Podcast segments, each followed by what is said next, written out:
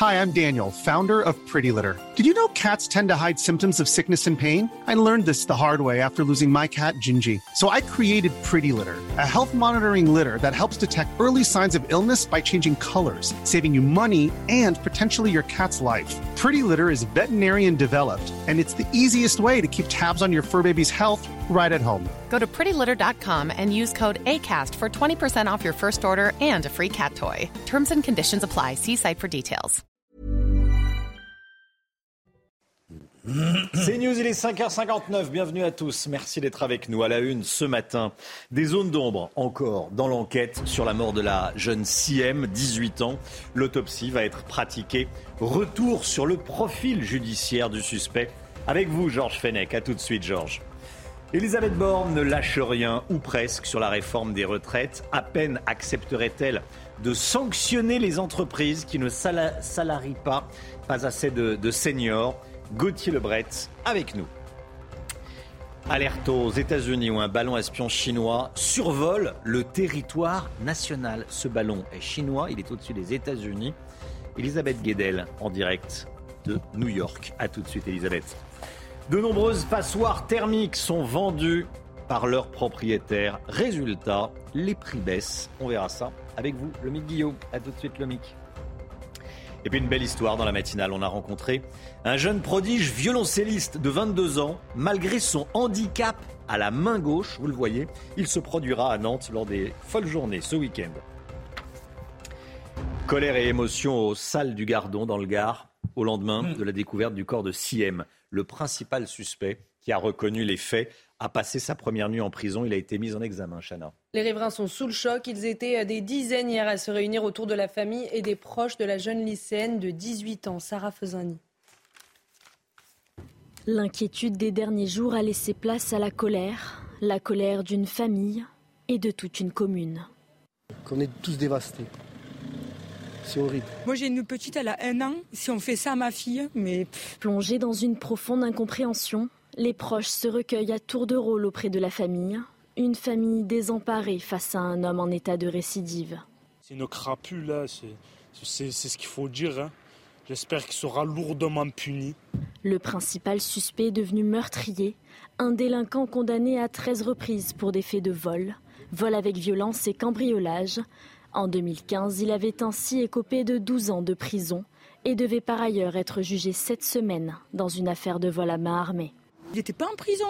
Il a tué une gamine de, mais de 18 ans, elle n'a rien demandé. Moi franchement, je, je serais à la place de la justice, j'aurais honte. Dans l'attente de réponse, la famille de Siem a assuré placer son entière confiance dans l'institution judiciaire. La suite de l'enquête devra déterminer les circonstances du décès de la jeune femme. Georges Fenech avec nous. Georges, le suspect multi-condamné, a été condamné à 12 ans de prison en 2015. Et malgré son CV, déjà libéré en 2021. Euh, comment ça s'explique? Écoutez, on a un système euh, en France euh, d'aménagement de peine, de réduction de peine, qui bénéficie euh, assez largement, il faut bien le dire, aux condamnés. Puisque dans notre système, nous avons six mois de réduction de peine par an. Vous voyez? Donc, ce qui fait qu'un un- un condamné qui a, comme celui-ci, qui a pris euh, 12 ans de, de réclusion criminelle, pouvait sortir au bout de 5-6 ans, en réalité. Voyez-vous? Non, la question qui euh, se pose et que se posent tous les Français aujourd'hui, avec euh, l'émotion que suscite ce drame absolu, c'est comment se fait-il que cet individu, qui a effectivement, comme l'a dit le procureur, la procureure, exécuté sa peine, euh, et qui doit comparaître à nouveau devant une cour d'assises, qui a donc un profil particulièrement inquiétant, dangereux, se retrouve en liberté. En réalité, sans surveillance particulière, sans bracelet électronique, sans assignation à résidence, sans suivi socio-judiciaire. Donc on a dans la nature un multirécidiviste, dangereux par son comportement, et qui malheureusement est passé à l'acte. Merci beaucoup, Georges. Restez bien avec nous. On va euh, continuer à parler, bien sûr, de, de cette affaire. Cette question qu'on euh, qu'on vous pose ce matin, est-ce que vous vous sentez en sécurité là où vous vivez? Eh bien, selon notre dernier sondage CSA pour CNews, vous êtes 14% à répondre non. En clair, un Français sur 7 ne se sent pas en sécurité où il vit en France. Elisabeth Borne garde le cap sur la réforme des retraites, invitée de France 2 hier soir. La Première ministre a défendu son projet de loi qu'elle qualifie d'indispensable. Gauthier Lebret avec nous. Euh, vous avez regardé toute l'émission. Euh, elle a fait plusieurs annonces, quelques annonces. Hein. Oui, alors c'est pas cette interview qui va renverser euh, l'opinion, hmm. Romain. Elle reste évidemment inflexible sur l'essentiel, c'est-à-dire sur les 64 ans et les 43 annuités. Mais elle n'est pas fermée, la Première ministre, à des sanctions financières et concernant les entreprises qui n'emploieraient pas assez de seniors avec ce fameux index senior. Au départ, le gouvernement voulait juste sanctionner les entreprises qui ne publient pas euh, leurs données pour faire quelque part un peu du name and shame. Là, ça va plus loin. C'est pour sanctionner les entreprises, donc possiblement, qui n'emploieraient pas assez de seniors. Ensuite, euh, sur les 44 années de cotisation pour ceux qui ont commencé avant 21 ans, ce qui semble injuste aux républicains et à une partie de la majorité. Là, Elisabeth Borne ouvre aussi euh, la voie des négociations. On va avoir ce débat à l'Assemblée, dit-elle. Par contre, sur les femmes, elle a eu beaucoup de mal, la première ministre a expliqué que ce n'était pas une réforme injuste pour les femmes. D'ailleurs, aujourd'hui, le gouvernement ne parle plus de réforme juste. Il y a eu un changement de communication. Il parle d'une réforme nécessaire qui demande un effort aux Français. Enfin, Elisabeth Borne ne connaît pas l'entièreté de sa propre réforme. Écoutez-la sur la question des trimestres d'apprentissage qui doivent être pris ou non en compte pour ceux qui ont commencé le plus tôt. Est-ce que les trimestres d'apprentissage seront pris en compte pour les carrières longues? Ah, c'est une, une, colle. Très bien. Une colle. enfin, ce qui est clair, ce que, ce que je peux vous dire, c'est qu'aujourd'hui, c'est clairement le cas. Est-ce que ça a toujours été le cas? Je ne sais pas vous dire, mais je vous donnerai la réponse. Un jour. Je vous donnerai la réponse un jour. Et puis elle dit, c'est aujourd'hui le cas, ça a été le cas hier. La question, c'est est-ce que ça sera le cas demain? Et elle ne répond pas. Merci Gauthier. Et puis une nouvelle marche au flambeau contre la réforme des retraites à Toulouse. Oui, plusieurs centaines de personnes ont défilé hier soir, une marche organisée pour ceux qui n'ont pas pu manifester mardi dernier. Regardez ce que peuvent voir les Américains depuis quelques jours dans le ciel. Ce serait un ballon espion chinois, selon le Pentagone. Elisabeth Guedel, correspondante aux États-Unis pour CNews. Euh, Elisabeth, qu'est-ce qu'on sait de ce ballon géant? C'est assez fou, hein? C'est un grand ballon, effectivement, de la taille de trois bus, a précisé le Patagone, qu'il a repéré depuis euh, plusieurs jours déjà, d'abord dans le ciel canadien, puis euh, au-dessus des États-Unis. Notamment, on l'a vu euh, survoler le Montana, qui est un État dans lequel se situent plusieurs sites militaires très sensibles avec des armes nucléaires. Donc l'armée s'est dépêchée de mettre tout ça à l'abri. Joe Biden, le président américain, a demandé à ses conseillers bah, qu'est-ce qu'on peut faire face à ce ballon espion? Il a été envisagé dans un premier temps de l'abattre ça a été exclu en raison des risques posés par les débris qui, en tombant euh, au sol, pourraient faire des victimes. Alors le, ministère américain de la Défense euh, eh bien, continue de, surveiller ce ballon et se veut plutôt rassurant. Il dit que c'est pas la première fois que c'est arrivé euh, de voir ce genre de ballon. À chaque fois, Pékin a été contacté, mais ça reste un mystère. Pourquoi les Chinois, pour espionner les Américains, eh bien, utilisent un, ballon aussi visible avec une capacité de collecte d'informations finalement assez limitée. Hein. Un satellite espion fait beaucoup mieux. Et puis surtout, pourquoi maintenant, alors que le chef de la diplomatie américaine, Anthony Blinken, est sur le point de se rendre en Chine pour justement euh, tenter d'apaiser les tensions entre Washington et Pékin? Folle histoire. Merci beaucoup, Elisabeth Guedel, en direct de New York. La guerre en Ukraine, un sommet avec des représentants euh, européens est organisé aujourd'hui à Kiev. Hein. Et à cette occasion, Volodymyr Zelensky remet le sujet de l'entrée de son pays dans l'Union européenne sur la table. Le président ukrainien a estimé hier soir que l'Ukraine méritait de commencer les pourparlers dès cette année. Écoutez. Je pense que l'Ukraine mérite d'entamer les négociations d'adhésion à l'Union européenne dès cette année. Et je remercie la présidente de la Commission européenne, ses collègues et nos amis de l'Union européenne pour leur soutien considérable sur la voie de l'intégration et pour la protection de notre État et de notre peuple. Il s'agit d'un soutien militaire, financier, énergétique et social. Voilà, Volodymyr Zelensky qui demande le début de, de pourparlers. On en parlait hier. Il y a euh, la consommation qui est en baisse on consomme de moins en moins de produits alimentaires, notamment dans les super et les hypermarchés. On est allé sur place pour euh, se rendre compte. C'est à cause de l'inflation, bien sûr. Olivier Gangloff, Sarah Fenazi. Les Français à l'heure de la privation. Sur fond de hausse des prix très marqués, en particulier sur la nourriture, les consommateurs sont contraints de s'adapter. Un peu plus attention, mais euh, voilà, pour l'instant, j'ai la chance de pouvoir euh, manger à ma faim, c'est déjà beaucoup. Bah, malheureusement, quand on est retraité, on fait deux fois plus attention à son, porte-monnaie, mais on prend le, strict minimum, quoi. En 2022, la consommation alimentaire française a baissé de 4,6%.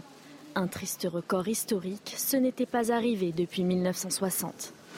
Dans les allées des marchés ou dans les rayons, les consommateurs achètent moins et surtout sont poussés à comparer les prix. Je fais différemment, c'est-à-dire que je vais de magasin en magasin pour voir les, promotions et puis euh, j'achète, je me dis tiens je vais manger ça et ça, puis j'arrive dans un magasin, je vois que ben, c'est trop cher, donc du coup ben, je regarde ce qui est en promotion, mais ben, je mange autre chose et puis euh, je m'adapte. S'adapter en fonction des promotions ou se priver parmi les aliments laissés de côté, la viande, le poisson ou encore les fruits et légumes. La viande j'en prends plus parce qu'elle est très chère la viande, tout ce qui est viande, jambon et tout ça j'en prends plus le poisson, euh, la viande, les légumes un peu. Hein. Ça commence, hein. Acheter des légumes, là, c'est cher. Et la tendance devrait se poursuivre. La grande distribution est actuellement en pleine renégociation avec les industriels et les prix pourraient encore augmenter. on l'a vu, hein, cette dame euh, qui dit, bah, de toute façon, on le constate tous, il suffit d'aller faire ses courses. Les prix sont fous. Les prix sont fous, euh, l'ami Guillaume. Sur l'alimentation, oui, plus de 14%, et c'est pas fini malheureusement. Au Panama, la voiture utilisée par le pape François pendant sa visite en 2019 sera le gros lot d'une tombola. C'est une Toyota Prius de couleur bleue, on la voit là. Elle, euh, elle, donc c'est le lot d'une tombola. Et les fonds récoltés seront destinés à des œuvres caritatives. Le tirage au sort est prévu le 20 août prochain. Le prix du billet est de 10 dollars. L'Église catholique du Panama espère en vendre 100 000 pour récolter 1 million de dollars. Voilà, et, combler le, trou créé par euh, la baisse de revenus pendant le, pendant le Covid. Euh, moins de monde dans les églises, donc euh, les quêtes, le montant des quêtes qui a, qui a baissé. Voilà, on peut acheter la voiture dans laquelle le pape a, est monté. Bon, ça, ça, ça c'est un intérêt quand même. Ça se raconte d'avoir la une ah voiture dans laquelle le pape est monté, c'est pas rien. Vous avez le Saint-Esprit avec vous quand vous conduisez pour vous protéger Écoutez, euh, on, l'espère en tout cas. Je sais le risque d'accident C'est pas sur contrat, hein, ces choses-là. C'est pas sur contrat. 6h10 euh, du football avec euh, le match avec le match du Real face à Valence et la blessure de Karim Benzema. On en parle tout de suite. Votre programme avec les déménageurs bretons, des déménagements d'exception. On dit chapeau les bretons. Information sur déménageurs-bretons.fr. Benzema blessé, hein, Chana? Alors d'abord le match. L'équipe espagnole n'a eu besoin que de deux minutes pour sceller sa victoire 2-0 contre Valence hier en 17e journée de Liga. Le Real n'est plus, qu'à 5 points du FC Barcelone au classement. Mais malheureusement, vous l'avez dit, Romain Karim Benzema s'est blessé. Notre ballon d'or est sorti visiblement touché à l'arrière de la cuisse droite à la 60e minute du match. Selon son entraîneur, Carlo Ancelotti, la blessure de Karim semble très légère. On espère donc que le joueur se remettra au plus vite. De la Formule 1, Pierre Gasly rejoint cette saison euh, l'écurie française alpine avec pour coéquipier son compatriote Esteban Ocon. Si les deux hommes se connaissent depuis qu'ils ont 6 ans, la rivalité est très forte. Hein. Et pour Pierre Gasly, l'ambition est claire, il veut gagner, on l'écoute à ce niveau-là, aujourd'hui, que ce soit pour Esteban ou, ou, pour ma part personnellement, la seule chose qui nous intéresse, c'est la gagne. Euh, c'est la raison pour, euh, pour laquelle je me réveille tous les matins, pour laquelle je, suis, euh, je motivé chaque seconde et chaque minute de ma vie. C'est parce que je suis obsédé avec cet objectif de devenir champion du monde. Et j'ai aucun doute que c'est la même chose du côté d'Esteban. C'était votre programme avec les déménageurs bretons, des déménagements d'exception. On dit chapeau les bretons. Information sur déménageurs-bretons.fr. C'est News, il est 6h12. Restez bien avec nous dans un instant. On va parler de la grève dans les transports en commun. Elle divise les syndicats. Est-ce qu'il y aura la grève euh, pendant les, vacances de février? On en parle. Tout de suite. C'est News, il est 6h15. Merci d'être avec nous. On va parler de la grève dans les transports. Elle divise les syndicats. Appel à la grève pour les prochains jours. Mais tout d'abord, le point info avec Chana Lousteau. Le secteur du prêt-à-porter va mal après Camailleux, Koukaï et Gosport. L'enseigne Pinky est sur le point d'être cédée à l'association familiale Muliez. Un rachat qui pourrait entraîner la suppression de 500 emplois. Une audience de conciliation est prévue mercredi prochain au tribunal de commerce de Lille Métropole. Un important point de deal a été démantelé à Vaux-en-Velin, près de Lyon. Un go-fast en provenance de Rotterdam a été intercepté. Sept individus ont été interpellés et mis en examen. 1 300 000 euros de drogue ont été saisis. Ce point de deal était installé chemin des Barques, une rue déjà tristement connue, vous le voyez sur ces images, après l'incendie de mi-décembre qui avait fait 10 morts. Et puis Mbappé, forfait face au Bayern le 14 février prochain. Sorti sur blessure à Montpellier mercredi dernier, Kylian Mbappé ne pourra pas être sur pied pour le huitième de finale aller de Ligue des Champions. La star souffre d'une lésion de la cuisse gauche au niveau du biceps fémoral. Euh, il sera absent pendant trois semaines et ne participera pas aux quatre prochains matchs du PSG. C'est triste cette image, voir Mbappé euh, bah Bon, il va se remettre, hein, mais euh, On espère. pour le Bayern. Pour le match face au Bayern. La grève dans les transports. Euh, elle divise les syndicats. C'est le cas à la SNCF notamment. En plus de la grève unitaire prévue mardi prochain, la CGT et Sudrail appellent à poursuivre le mouvement le mercredi, donc le lendemain. Oui, la question du 11 février se pose aussi. Grande journée de chassé croisée entre la zone A et la zone B pendant ces vacances de février. Jérôme Rampenou, Fabrice Elsner et Jeanne Cancard.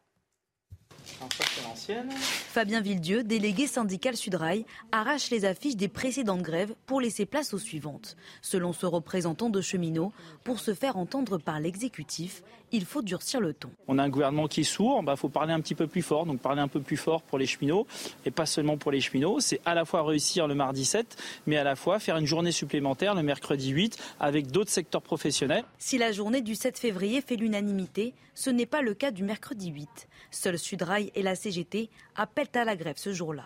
Autre date clé, la semaine prochaine, le samedi 11 février.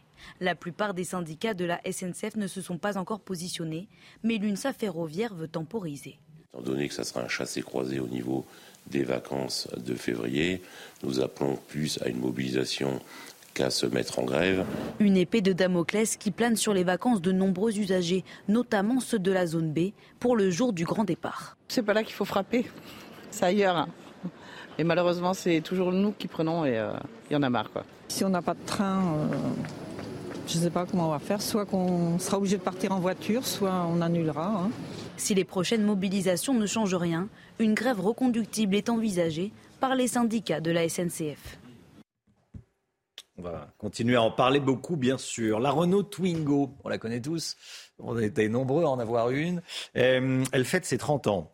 Elle euh, célèbre ses 30 ans, cet anniversaire en ce moment au salon Rétromobile à Paris. Mais les normes européennes en matière de, CO2 rendent la commercialisation de la Twingo de plus en plus compliquée. Hein, ce sera le dernier modèle. Oui, alors à Lisieux, dans le Calvados, Sébastien transforme de vieilles Twingo en voiture électrique. Augustin Donadieu.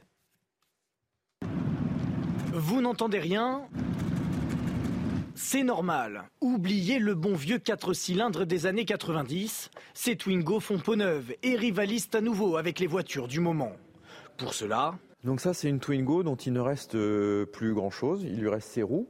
Cette entreprise du Calvados fait place nette. C'est un réservoir d'essence. C'est un truc en voie de disparition. Ça représente un volume d'espace de l'auto disponible quand on le retire et qui correspond à un endroit où nous, on va mettre des batteries. Une batterie de 16 kWh et un moteur électrique d'une puissance équivalente à 50 chevaux, la solution pour décarboner le parc automobile vieillissant, selon Sébastien Rollo. Euh, si on ne fait pas ça, on fait quoi? Il faut renouveler le parc, il paraît. Parce qu'on nous dit en 2035, on arrête de vendre des voitures thermiques. En 2050, il n'y en a plus du tout qui circulent. Mais on fait quoi avec tout ce qu'il y a euh, aujourd'hui sur le territoire, sur les territoires? Radar de recul, détecteur d'angle mort ou encore siège chauffant pour 200 euros par mois un moyen de s'offrir une conduite moderne, dans un look rétro.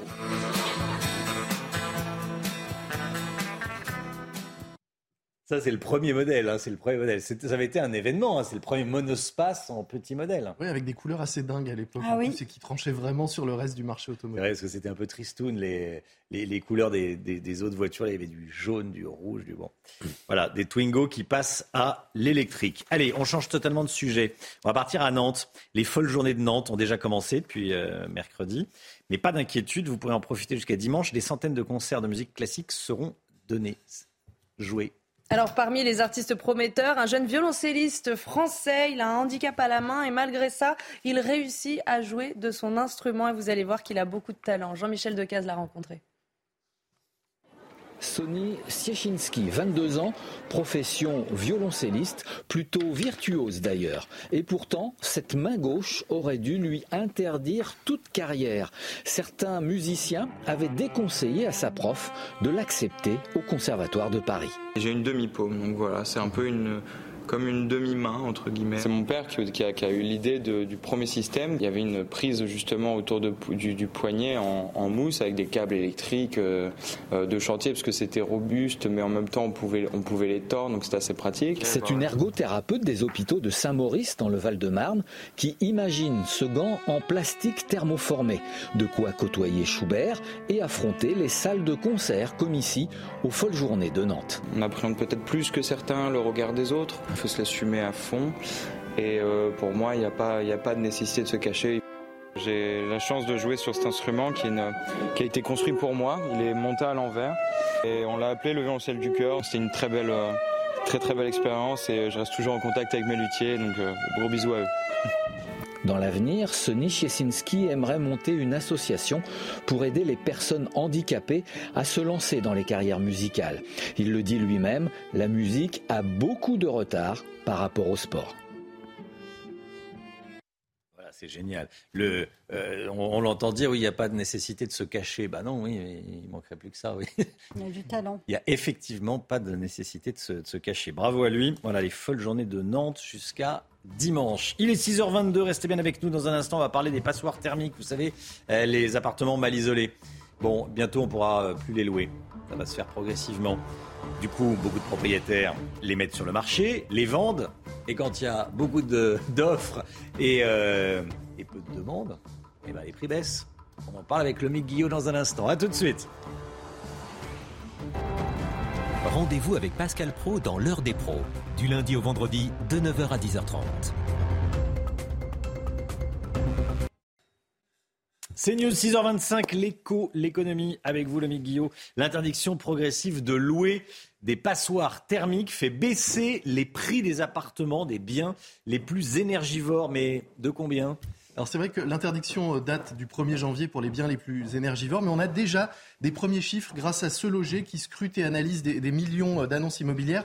En un mois, les passoires thermiques se vendent déjà jusqu'à 5,9% de moins que les autres biens à surface et caractéristiques équivalentes. Ce loger observe aussi que le nombre de mises en vente de logements énergivores a considérablement augmenté ces derniers mois. Ça représentait à peu près 20% de l'offre, ces logements classés F ou G.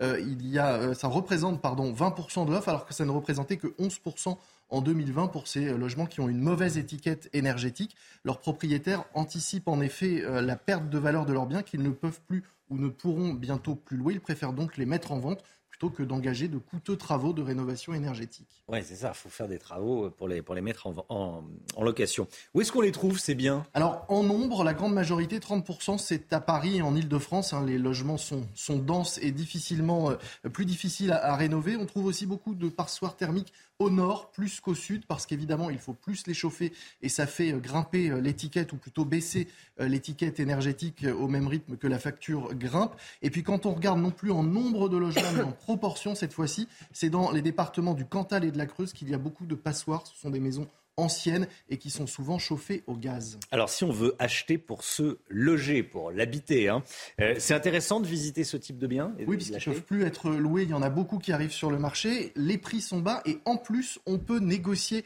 plus facilement avec des marges plus importantes sur ces logements dits passoires énergétiques jusqu'à 5,6% de rabais supplémentaires grâce à la négociation. On a donc des logements moins chers que les autres pour lesquels on peut en plus négocier. Alors c'est sûr que c'est des logements qui peuvent avoir une importante facture énergétique, du moins au début, parce qu'en faisant de belles économies, on peut ensuite prendre le temps de les rénover et de gagner peu à peu en étiquette énergétique.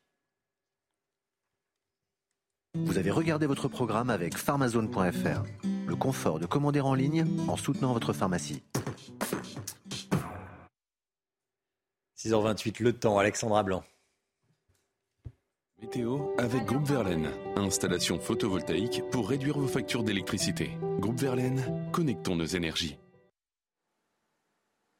La météo, Alexandra, avec un temps calme une nouvelle fois. Aujourd'hui, on part au Havre. Hein. Oui, nous prenons la direction du Havre où les conditions météo restent relativement calmes encore une fois aujourd'hui avec néanmoins un temps partiellement euh, nuageux et puis une baisse des températures prévues à partir de dimanche. On va donc en parler. Alors ce matin, temps très nuageux, temps très brumeux sur les trois quarts du pays. On retrouve un petit peu de brouillard également le long de la Garonne et puis toujours du grand beau temps autour du golfe du Lion ou encore sur la côte d'Azur et la Corse. On a également quelques flocons de neige sur les frontières du Benelux ou encore en remontant euh, vers le nord. Et dans l'après-midi, eh bien, petit à petit, l'anticyclone a un petit peu à grignoter les nuages. Donc, conséquence, on va retrouver quelques éclaircies entre la façade ouest, la Touraine ou encore en redescendant vers le nord de l'Occitanie. Toujours du grand beau temps au sud de Bordeaux, sur Toulouse, sur Marseille, sur Montpellier ou encore à Perpignan. Tandis que sur le nord, eh bien, on va conserver cette grisaille assez tenace. Les températures, grande douceur ce matin, notamment là où il y a des nuages. 9 degrés en moyenne sur le bassin parisien, 3 degrés à Dijon ou encore déjà 9 degrés à Perpignan. Et dans l'après-midi, les températures restent globalement au-dessus des normales. 12 degrés à Paris, 12 degrés également entre la pointe bretonne et Rennes. Vous aurez 10 degrés à Toulouse, 11 degrés à Lyon et localement jusqu'à 18 degrés du côté de Perpignan. La suite du programme temps calme pour ce week-end avec un petit rafraîchissement prévu à partir de dimanche. Vous avez regardé la météo avec Groupe Verlaine. Isolation thermique par l'extérieur avec aide de l'État. Groupe Verlaine, connectons nos énergies. CNews, il est 6h29. Merci d'être avec nous. Merci d'avoir choisi CNews pour démarrer cette journée à la une ce matin. La colère des habitants d'Antibes. Le préfet a réquisitionné un hôtel pour y placer des mineurs non accompagnés. On est allé sur place. Une députée se bat pour interdire les grèves pendant les vacances. C'est une bonne ou une mauvaise idée? On sera en direct avec elle à 6h45. Selon l'Institut pour la justice, 4 condamnés à de la prison ferme sur 10 ne mettent jamais un pied derrière les barreaux. Comment est-ce possible? On verra ça avec Georges Fenech. L'explosion des prix de l'électricité et du gaz, ça ne les concerne pas. On va aller dans un instant dans un village alsacien quasiment autonome en énergie. Et puis ce gros coup dur pour le PSG, la blessure de Kylian Mbappé lors du match contre Montpellier le rend euh, indisponible pour trois semaines. Il ne pourra pas jouer le choc contre le Bayern en Ligue des Champions. À Antibes, un appart-hôtel a été réquisitionné pour loger des mineurs isolés. Les centres d'accueil sont complètement saturés dans le département et pour cause, depuis plusieurs semaines, de nombreux migrants MNA, mineurs non accompagnés, franchissent la frontière franco-italienne à Menton, Chana. Le préfet des Alpes-Maritimes a donc signé un arrêté pour les héberger en urgence pendant un mois. Solène Boulan et Franck Trivio. C'est dans cet hôtel situé à Antibes, dans les Alpes-Maritimes, que des jeunes migrants sont accueillis selon la volonté du préfet. Mes voisins en ont parlé, on en a parlé entre nous et ça ne nous rassure pas du tout. Puis je veux dire, c'est pas une solution de les laisser tout le temps comme ça. Voilà, ça rassure pas du tout. Au total, 120 chambres sont réquisitionnées pour une durée d'un mois, car les foyers d'accueil saturent face à l'arrivée d'un nombre important de mineurs non accompagnés.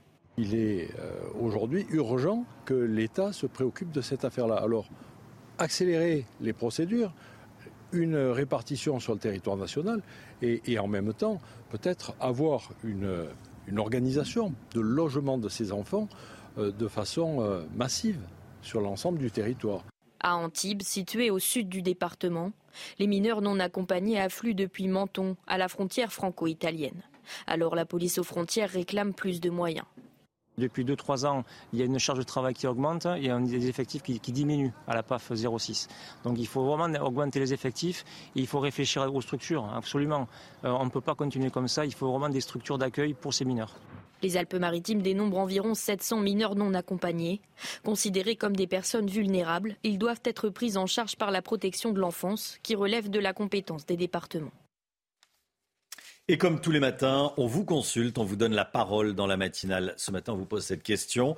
Pour faire face à l'afflux de migrants, est-ce qu'il faut systématiquement réquisitionner des hôtels? Écoutez vos réponses, c'est votre avis. Moi, je pense d'abord qu'il faut privilégier euh, pour euh, les SDF, les sans fixes euh, français, avant tout. Et si après, il y a la possibilité de les accueillir, pourquoi pas? Moi, je dirais, au lieu de, au lieu de prendre des réfugiés, c'est de prendre aussi les gens, les Français, qui vivent actuellement dans la rue. En fait, il faut régler déjà le problème des migrants euh, à la base. Je suis plutôt contre l'idée d'imposer euh, les hôtels privés aux migrants. Donc, euh. C'est qui qui va payer? A priori l'État, donc les gens qui payent des impôts. voilà.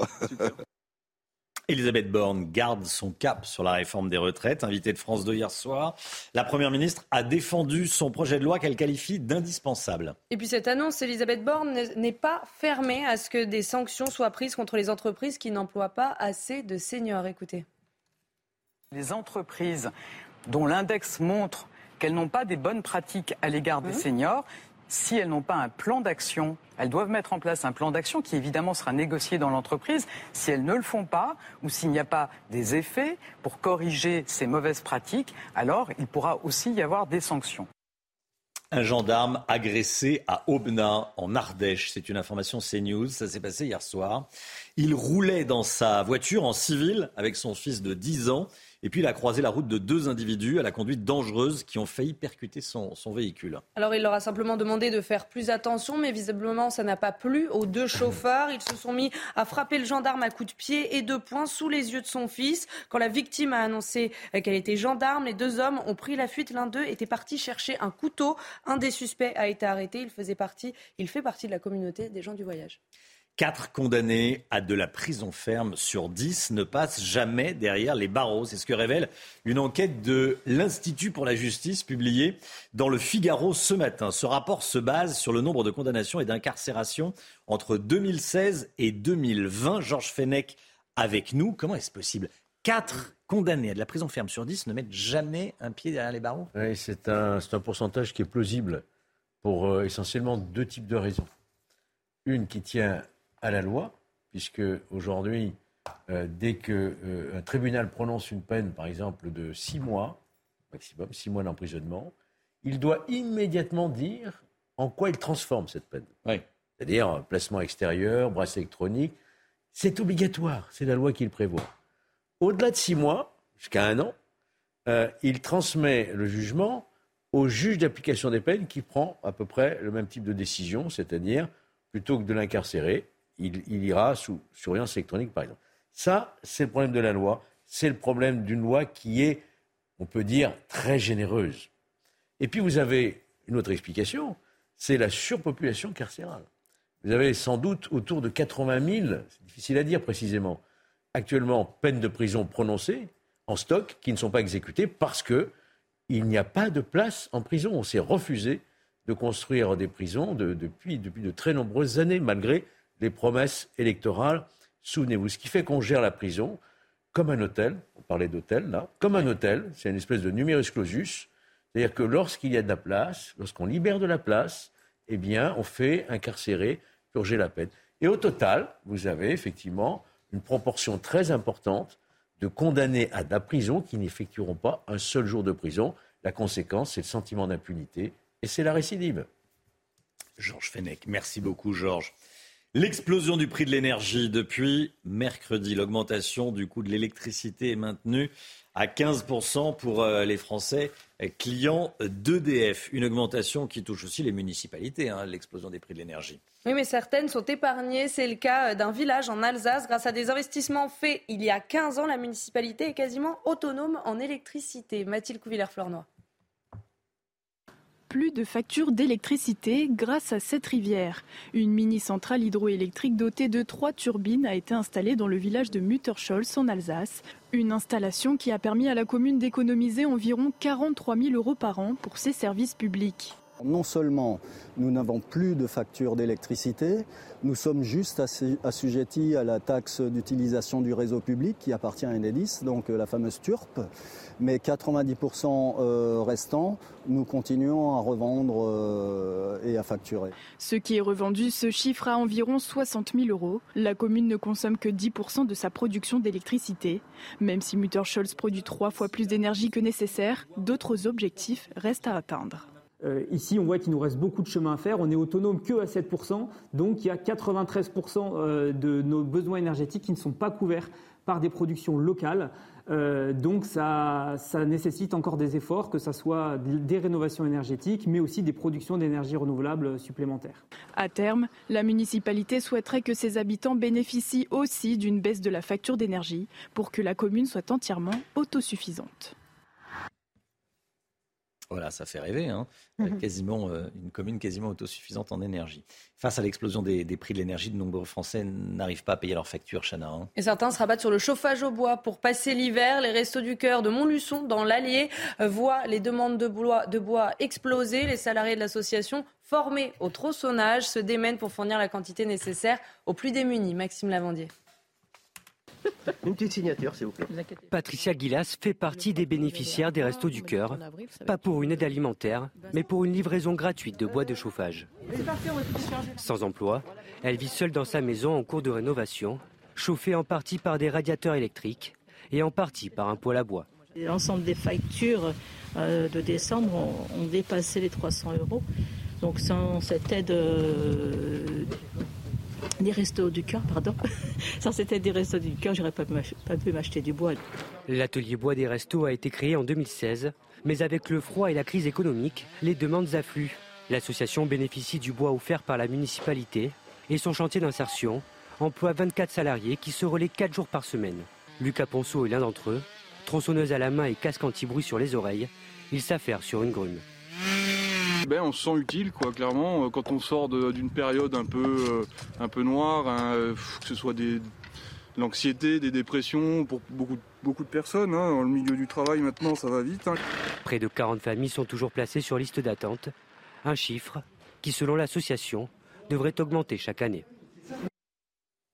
Allez, le sport avec euh, des ennuis pour le Paris Saint-Germain. Mbappé est forfait pour le match contre le Bayern en Ligue des Champions. On en parle tout de suite. Votre programme avec les déménageurs bretons, des déménagements d'exception. On dit chapeau les bretons. Information sur déménageurs-bretons.fr. Mbappé forfait face au Bayern le 14 février. Oui, sorti sur blessure à Montpellier mercredi dernier, Kylian Mbappé ne pourra pas être sur pied pour le huitième de finale aller de Ligue des Champions. La star souffre d'une lésion de la cuisse gauche au niveau du biceps fémoral. Il sera absent pendant trois semaines et ne participera pas aux quatre prochains matchs du PSG. Marie de Crème. Le verdict est tombé. Mbappé forfait pour la réception du Bayern. Sorti sur blessure hier soir face à Montpellier, l'attaquant parisien a passé des examens et les nouvelles ne sont pas bonnes pour le joueur et le Paris Saint-Germain. Après examen, Kylian Mbappé souffre d'une lésion de la cuisse gauche au niveau du biceps fémoral. Sa durée d'indisponibilité est estimée à trois semaines. L'attaquant tricolore sera donc absent pour la réception de Toulouse samedi, le déplacement à Marseille mercredi en huitième de finale de la Coupe de France. Il manquera surtout cruellement au club de la capitale au moment d'affronter le Bayern Munich en huitième de finale allée de la Ligue des Champions. Voilà, forfait pour euh, le match contre le Bayern. Euh, une info qui risque de relancer un vrai débat de société. Clarisse Kremer, championne du Vendée Globe, ne pourra pas prendre le départ de la prochaine édition en 2024. La Banque Populaire vient de lui annoncer qu'elle sera remplacée à la barre par un autre skipper, car elle n'aurait pas assez de points pour se qualifier, non pas à cause de ses performances, mais parce qu'elle a pris un congé maternité. La ministre des Sports a réagi sur Twitter. Regardez, j'ai échangé avec Alain Leboeuf, président du Vendée Globe, qui reconnaît que le règlement de la course devra impérativement évoluer pour permettre aux navigatrices de vivre sereinement leur maternité. Pour 2024, les chances de Clarisse ne sont pas éteintes. C'était votre programme avec les déménageurs bretons, des déménagements d'exception. On dit chapeau les bretons. Information sur déménageurs-bretons.fr. Tiens, cette information qui tombe à l'instant, vous en parlez il y a quelques instants, hein, euh, avec Elisabeth Guedel en direct des États-Unis. Le ballon espion chinois, un ballon espion chinois survole le territoire américain. Le Canada euh, vient de prendre la parole. Il évoque un deuxième incident potentiel. Le gouvernement du Canada a évoqué il y a quelques instants un deuxième incident potentiel après l'annonce par Washington de la présence d'un ballon espion chinois depuis plusieurs jours au-dessus des États-Unis. Vous le voyez derrière moi, ce, ce ballon. On en parle bien sûr dans la matinale. Restez bien avec nous, à tout de suite. C'est News, il est 7h moins le quart. Merci d'être avec nous. On sera dans un instant avec la députée Véronique Bess qui veut interdire les grèves pendant les pendant le- les grèves dans les transports pendant les vacances. Mais euh, c'est d'abord le point info. Chana Lousteau. Les zones d'ombre dans l'enquête sur la mort de la jeune Siem dans le Gard. Le principal suspect qui a reconnu les faits a passé sa première nuit en prison. Il a été mis en examen. Pour expliquer son acte, le meurtrier présumé a évoqué une dispute liée à leur relation amoureuse, une relation contestée par la famille de la jeune femme. Cette question qu'on vous pose ce matin, est-ce que vous vous sentez en sécurité là où vous vivez? Eh bien, selon notre dernier sondage CSA pour CNews, vous êtes 14% à répondre non. En clair, une personne sur sept ne se sent pas en sécurité où il vit en France. Et puis la guerre en Ukraine, un sommet avec des représentants européens est organisé aujourd'hui à Kiev. À cette occasion, Volodymyr Zelensky remet le sujet de l'entrée de son pays dans l'Union européenne sur la table. Le président ukrainien a estimé hier soir que l'Ukraine méritait de commencer les pourparlers dès cette année.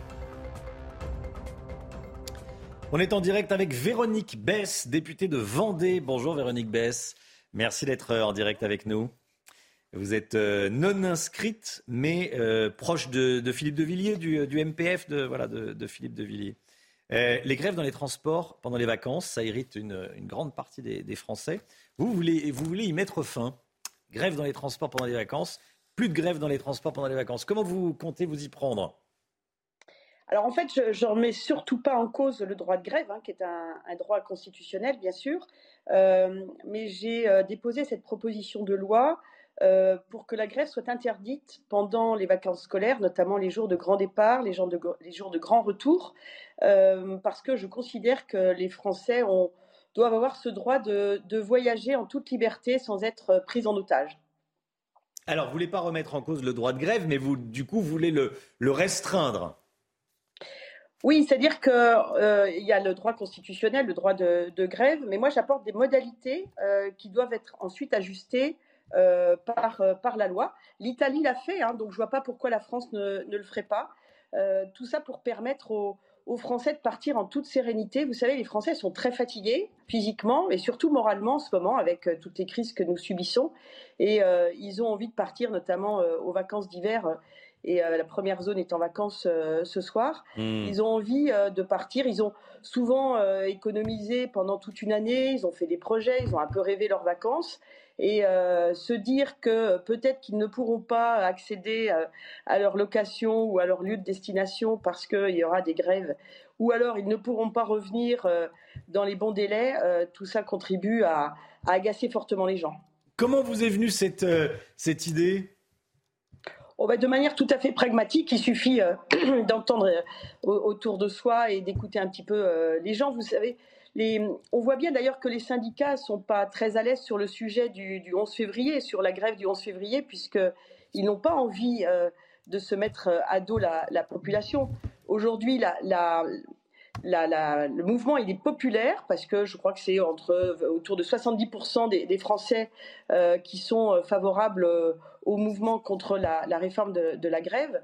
Mais si demain euh, les grévistes devaient bloquer le pays et notamment empêcher les, Français de partir en vacances, euh, je pense que ce mouvement deviendrait impopulaire et ce serait pas bon pour, euh, les grévistes. Oui. Grève interdite en Italie pour les vacances de Noël et de, de Pâques. ça, ça serait une, bonne idée ou vous voulez l'interdire pendant toutes les vacances? Juillet-août, on fait pas grève alors peut-être que juillet-août c'est un peu trop long, mais l'Italie a, mis des modalités qui sont euh, tout à fait intéressantes, notamment autour de Noël, autour de Pâques, autour des grandes vacances, avec euh, des, dates euh, précises. Donc je pense qu'on peut s'inspirer de ce qu'ont fait nos, amis italiens, nos voisins italiens depuis quelques années maintenant. On n'invente rien en fait, mais si vous voulez, quand on entend parler autour de soi de ce problème de, vacances, je pense que les Français ont envie de souffler. Euh, ils ont envie euh, de, s'oxygéner, de prendre un peu d'air et de, hauteur et de partir euh, en toute sérénité en vacances sans être embêté par, par, par les grèves. Et en plus, quand on part en vacances, ça veut dire qu'il y a des frais qui sont liés par exemple à une location, au transport, etc. Et ça cause un problème, un préjudice financier aussi, en plus du préjudice moral. Merci beaucoup Véronique Bess, merci d'avoir été en direct avec nous ce matin dans, la matinale. Dans un instant, la politique avec euh, Gauthier Lebret qui a des informations. Le, RN va mettre la pression sur les députés pour qu'ils votent la motion référendaire pour euh, organiser un référendum sur les retraites, sur la réforme des retraites. On va en parler dans un instant. A tout de suite. Rendez-vous avec Jean-Marc Morandini dans Morandini Live du lundi au vendredi de 10h30 à midi. C'est News, 6h54, la politique. Lundi, la motion référendaire du RN sera débattue à l'Assemblée. Vous êtes 69% à être favorable à un référendum sur la réforme des retraites. Résultat de notre sondage CSA pour CNews. Gauthier Lebret, information CNews, le Rassemblement national lance un site internet ce matin pour appuyer son initiative au sujet de ce référendum. Hein. Exactement, qui permet, ce site internet qui permet d'écrire à son euh, député. Vous entrez le nom euh, de votre ville et vous tombez sur l'adresse mail de votre député avec un mail euh, automatique qui lui demande de voter pour cette motion référendaire. Il suffit de signer ce mail et de l'envoyer à l'adresse mail de son député. L'idée du RN, c'est d'abord de faire pression. Vous voyez donc le carton s'afficher avec les informations sur le site du RN. L'idée du Rassemblement national, c'est d'abord de faire pression sur les députés de la NUPES pour qu'ils votent cette motion lundi prochain. Je vous rappelle l'histoire. Hein. La, la NUPES avait déposé elle aussi une motion référendaire. Yael Braun-Pivet, présidente de l'Assemblée nationale, a donc décidé de faire un tirage au sort parce qu'une seule motion pouvait être débattue euh, lundi. Et c'est le Rassemblement national qui a gagné le tirage au sort. Tout le monde, euh, le n'a pas le même avis en fait sur ce qu'il faut faire lundi euh, prochain. Par exemple, l'EPS et Europe Écologie Les Verts eh bien, vont d'ores et déjà voter contre. Ils l'ont annoncé. C'est plus nuancé du côté du Parti communiste et de la France insoumise qui n'ont pas encore tranché. Ils pourraient même déposer une nouvelle motion référendaire pour essayer de retenter un nouveau tirage au sort pour ne pas devoir voter celle du Rassemblement euh, national. Ça a très peu de chances d'aboutir euh, d'ici euh, lundi parce qu'il faut convoquer à nouveau les chefs de l'Assemblée nationale. Et puis, alors, avec ce site, le RN veut continuer aussi à mettre la pression sur les Républicains. Jordan Bardella a dit à Eric Ciotti hier lors d'un débat qu'il était un sous-secrétaire d'État d'Elisabeth Borne, tandis que le patron des Républicains a mis dos à dos Jordan Bardella du RN et Clémentine Autain de la France Insoumise en disant qu'il déposait des amendements allant dans le même sens. Mais les députés LR sont souvent des élus de la ruralité où Marine Le Pen a parfois fait un très bon score au second tour. Ils se font parfois engueuler sur les marchés par leurs électeurs qui sont euh, contre cette réforme. C'est bien ce que veut faire le RN avec ce site internet. Rappeler aux LR que 54% de leurs électeurs sont contre cette réforme des retraites. Quelles sont, les chances qu'un référendum soit organisé? Absolument nul, Romain. Car même si euh, les députés votent cette motion référendaire, après, il faut que ça parte au Sénat, il faut que les sénateurs la votent également, et puis ça se retrouve sur le bureau du président de la République. Mais le président de la République, il n'est absolument pas obligé de convoquer un référendum. Il peut prendre la motion référendaire et l'acheter aussitôt à la poubelle. Oui. Alors, Gauthier, il y a quand même une différence de stratégie entre le RN et la NUPES. Absolument. 20 000 amendements ont été euh, déposés avant euh, les débats qui vont donc s'ouvrir euh, lundi dans l'hémicycle après la commission cette semaine. Quasiment tous par la NUPES. 13 000 amendements de la France insoumise contre 217. 217 pour le Rassemblement national. Pour la NUPES, le RN est donc une opposition, je la cite, en carton, car Marine Le Pen n'est dit dans la rue, pour les syndicats, vous le savez, elle n'est pas euh, la bienvenue. Et le RN dépose trop peu d'amendements pour euh, la France euh, insoumise. Marine Le, Pen, Marine le Pen préfère se faire plutôt discrète. Elle laisse d'ailleurs Jean Bardella aller dans les débats. Et le RN répond qu'il préfère jouer la carte de la responsabilité dans sa stratégie de normalisation, déposer des amendements qui ont une chance d'être débattus. Parce qu'évidemment, 20 000 amendements, alors qu'il y a à peine 20 jours de débat à l'Assemblée avant que ça parte au Sénat, c'est une volonté du gouvernement avec l'article 47.1 de limiter le nombre de jours de débat à 50 en tout. Donc 20 jours de débat à l'Assemblée avec 20 000 amendements, ça ferait 1000 amendements à étudier par jour. C'est évidemment complètement impossible. En plus, l'article 7 qui prévoit donc de reporter l'âge légal à 64 ans pourrait ne, même pas être, hmm. être débattu avant de partir à l'Assemblée, avant de partir au Sénat. C'est déjà ce qui s'est passé en commission cette semaine. Donc l'article 7, qui est le cœur de cette réforme, pourrait ne même pas être débattu à l'Assemblée avant de partir au Sénat à cause donc de l'obstruction notamment de la France insoumise et du gouvernement qui veut limiter le nombre de jours de débat. Merci beaucoup Gauthier Lebret. Euh, deux stratégies opposées. Voilà, on va parler de ce référendum sur les, réformes des, retraites. Puis, cette information sur le, Rassemblement national voilà, qui met un coup de pression sur les, députés. 6h58, restez bien avec nous. 8h15, on sera avec Alain Boer, spécialiste des questions de renseignement. On va parler bien sûr de ce ballon espion chinois qui est au-dessus des États-Unis, au-dessus du Canada également. Il sera avec nous 8h15 dans la matinale. Tout d'abord, l'instant musique, c'est tout de suite bien dans vos baskets devant la chronique culture avec Bexley. Bexley, bon chic, bon sens. Et ce matin, on écoute le clip de la jeune chanteuse Ambre SLS. Je m'en irai. La chanteuse qui fait le grand saut en publiant son premier album Seul ensemble.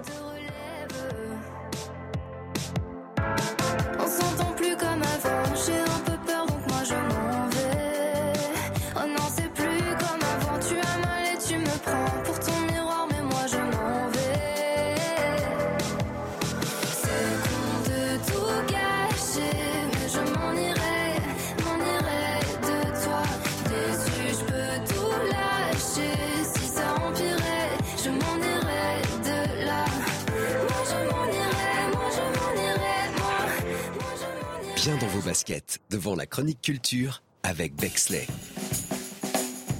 Bexley, bon chic, bon sens. Le temps tout de suite, Alexandra Blanc. La météo avec Groupe Verlaine. Installation photovoltaïque pour réduire vos factures d'électricité. Groupe Verlaine, connectons nos énergies. Alexandra, quel est le menu du jour? Beaucoup de grisailles ce matin, du brouillard également le long de la Garonne avec l'anticyclone qui a tendance un petit peu à plaquer euh, l'humidité au sol et donc conséquence un temps très nuageux ce matin, du grand beau temps toujours euh, autour du golfe du Lion. Et puis dans l'après-midi petit à petit grâce aux conditions météo anticycloniques on va retrouver quelques éclaircies sur la façade ouest et en revanche toujours un temps bien bien nuageux sur le nord-est avec localement quelques flocons de neige sur les Vosges, plein soleil dans le sud, le tout dans des températures très douces ce matin avec en moyenne 9 degrés à Perpignan, 7 degrés à Rennes ou encore 6 degrés à Nancy dans l'après-midi. Température qui reste au-dessus des normales de saison avec 12 degrés à Paris ou encore du côté de Rennes. Vous aurez 10 degrés à Toulouse et localement jusqu'à 18 degrés pour les Pyrénées-Orientales. Vous avez regardé la météo avec Groupe Verlaine. Isolation thermique par l'extérieur avec aide de l'État. Groupe Verlaine, connectons nos énergies. C'est News, il est 7h. Merci d'être avec nous. À la une ce matin, cette alerte aux États-Unis où un ballon espion chinois survole le territoire national. Elisabeth Guedel sera avec nous. Des zones d'ombre dans l'enquête sur la mort de Siem. L'émotion de la famille. Stéphanie Rouquier en direct du Gard. Elisabeth Borne ne lâche rien, ou presque, sur la réforme des retraites. À peine accepterait-elle de sanctionner les entreprises qui ne salarient pas assez de seniors. On va y revenir avec vous, Gauthier Lebret. Lundi prochain s'ouvrira le procès de l'incendie de la rue Erlanger à Paris. Ce drame avait fait 10 morts il y a presque 4 ans, jour pour jour. Nous avons rencontré deux victimes. Témoignage exceptionnel. Et puis le moral des patrons qui s'améliore en ce début d'année. Ils veulent embaucher le Guillot avec nous pour en parler. Les vieilles voitures ne pourront bientôt plus circuler en ville avec la mise en place des ZFE, des zones, des zones à faible émission. Est-ce que la vôtre pourra rouler Tiens, on verra ça avec Pierre Chasseret. Regardez ce que peuvent voir euh, les Américains depuis quelques jours dans euh, le ciel euh, au-dessus des États-Unis. Il s'agit d'un ballon espion chinois, selon le Pentagone. Et ce matin, il y a quelques instants, le gouvernement canadien, canadien a évoqué un deuxième incident potentiel. Ce ballon ne représente pas de menace directe, mais il est très surveillé par les deux pays. On rejoint tout de suite Elisabeth Guedel aux États-Unis pour CNews. C'est un grand ballon, effectivement, de la taille de trois bus, a précisé le Patagone, qu'il a repéré depuis euh, plusieurs jours déjà, d'abord dans le ciel canadien, puis euh, au-dessus des États-Unis. Notamment, on l'a vu euh, survoler le Montana, qui est un État dans lequel se situent plusieurs sites militaires très sensibles avec des armes nucléaires. Donc l'armée s'est dépêchée de mettre tout ça à l'abri. Joe Biden, le président américain, a demandé à ses conseillers bah, qu'est-ce qu'on peut faire face à ce ballon espion? Il a été envisagé dans un premier temps de l'abattre, puis ça a été exclu en raison des risques posés par les débris qui, en tombant euh, au sol pourrait faire des victimes. Alors le, ministère américain de la Défense euh, eh bien, continue de, surveiller ce ballon et se veut plutôt rassurant. Il dit que c'est pas la première fois que c'est arrivé euh, de voir ce genre de ballon. À chaque fois, Pékin a été contacté, mais ça reste un mystère. Pourquoi les Chinois, pour espionner les Américains, eh bien, utilisent un, ballon aussi visible avec une capacité de collecte d'informations finalement assez limitée. Hein. Un satellite espion fait beaucoup mieux. Et puis surtout, pourquoi maintenant, alors que le chef de la diplomatie américaine, Anthony Blinken, est sur le point de se rendre en Chine pour justement euh, et tenter d'apaiser les tensions entre Washington et Pékin. Voilà, et on sera dans un instant avec euh, le général Clermont en direct avec nous, puis Alain Boer, spécialiste des questions de renseignement, justement, 8h15 dans la, dans la matinale. Colère et émotion aux salles du Gardon dans le Gard au lendemain de la découverte du corps de Siem. Le principal suspect qui a reconnu les faits a passé sa première nuit en prison. Il a été mis en examen, Chana. Et on rejoint tout de suite euh, Stéphanie Rouquier, notre envoyée spéciale aux euh, salles du Gardon. Stéphanie, la famille est évidemment euh, dévastée. Effectivement, et les espoirs de cette famille ont basculé hier matin lorsqu'ils ont appris par la voix de leur avocat la découverte du corps de Siem. Alors, pour les accompagner dans ce deuil, eh bien, toute la journée d'hier et cette nuit, des proches, des voisins, des amis se sont succédés auprès des membres de cette famille pour les accompagner dans cette douleur. Alors, certains nous ont expliqué qu'ils n'imaginaient pas ce drame. À tout moment, ils espéraient voir revenir cette jeune femme saine et sauve. D'autres, avec beaucoup plus de rage, nous ont confié qu'ils ne comprenaient pas pourquoi cet homme de 39 ans qui a avoué avoir tué la jeune femme, et eh bien pourquoi cet homme était en liberté vu son lourd passé. Je vous rappelle qu'il a 13 mentions dans son casier judiciaire. Une autre femme très proche de Siem, elle m'expliquait, elle me confiait que ce voyou dangereux, comme elle l'a qualifié, eh bien elle en était sûre depuis le début qu'il était euh, dans le coup. Tout le monde ici le connaît et tout le monde s'en méfie. Je vous rappelle que l'homme a été mis en examen et placé en détention provisoire. Merci beaucoup Stéphanie Rouquier.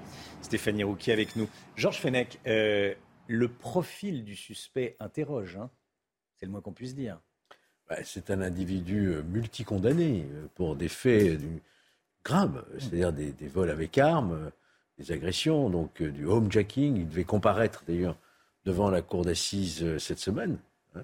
Donc c'est un multirécidiviste qui présente un caractère inquiétant, un caractère dangereux la question que tout le monde se pose, évidemment, comment se fait-il qu'il était en totale euh, liberté alors qu'il devait comparaître devant une cour d'assises, qu'il a déjà été condamné, qu'il avait un profil dangereux et qu'il n'avait pas de surveillance particulière.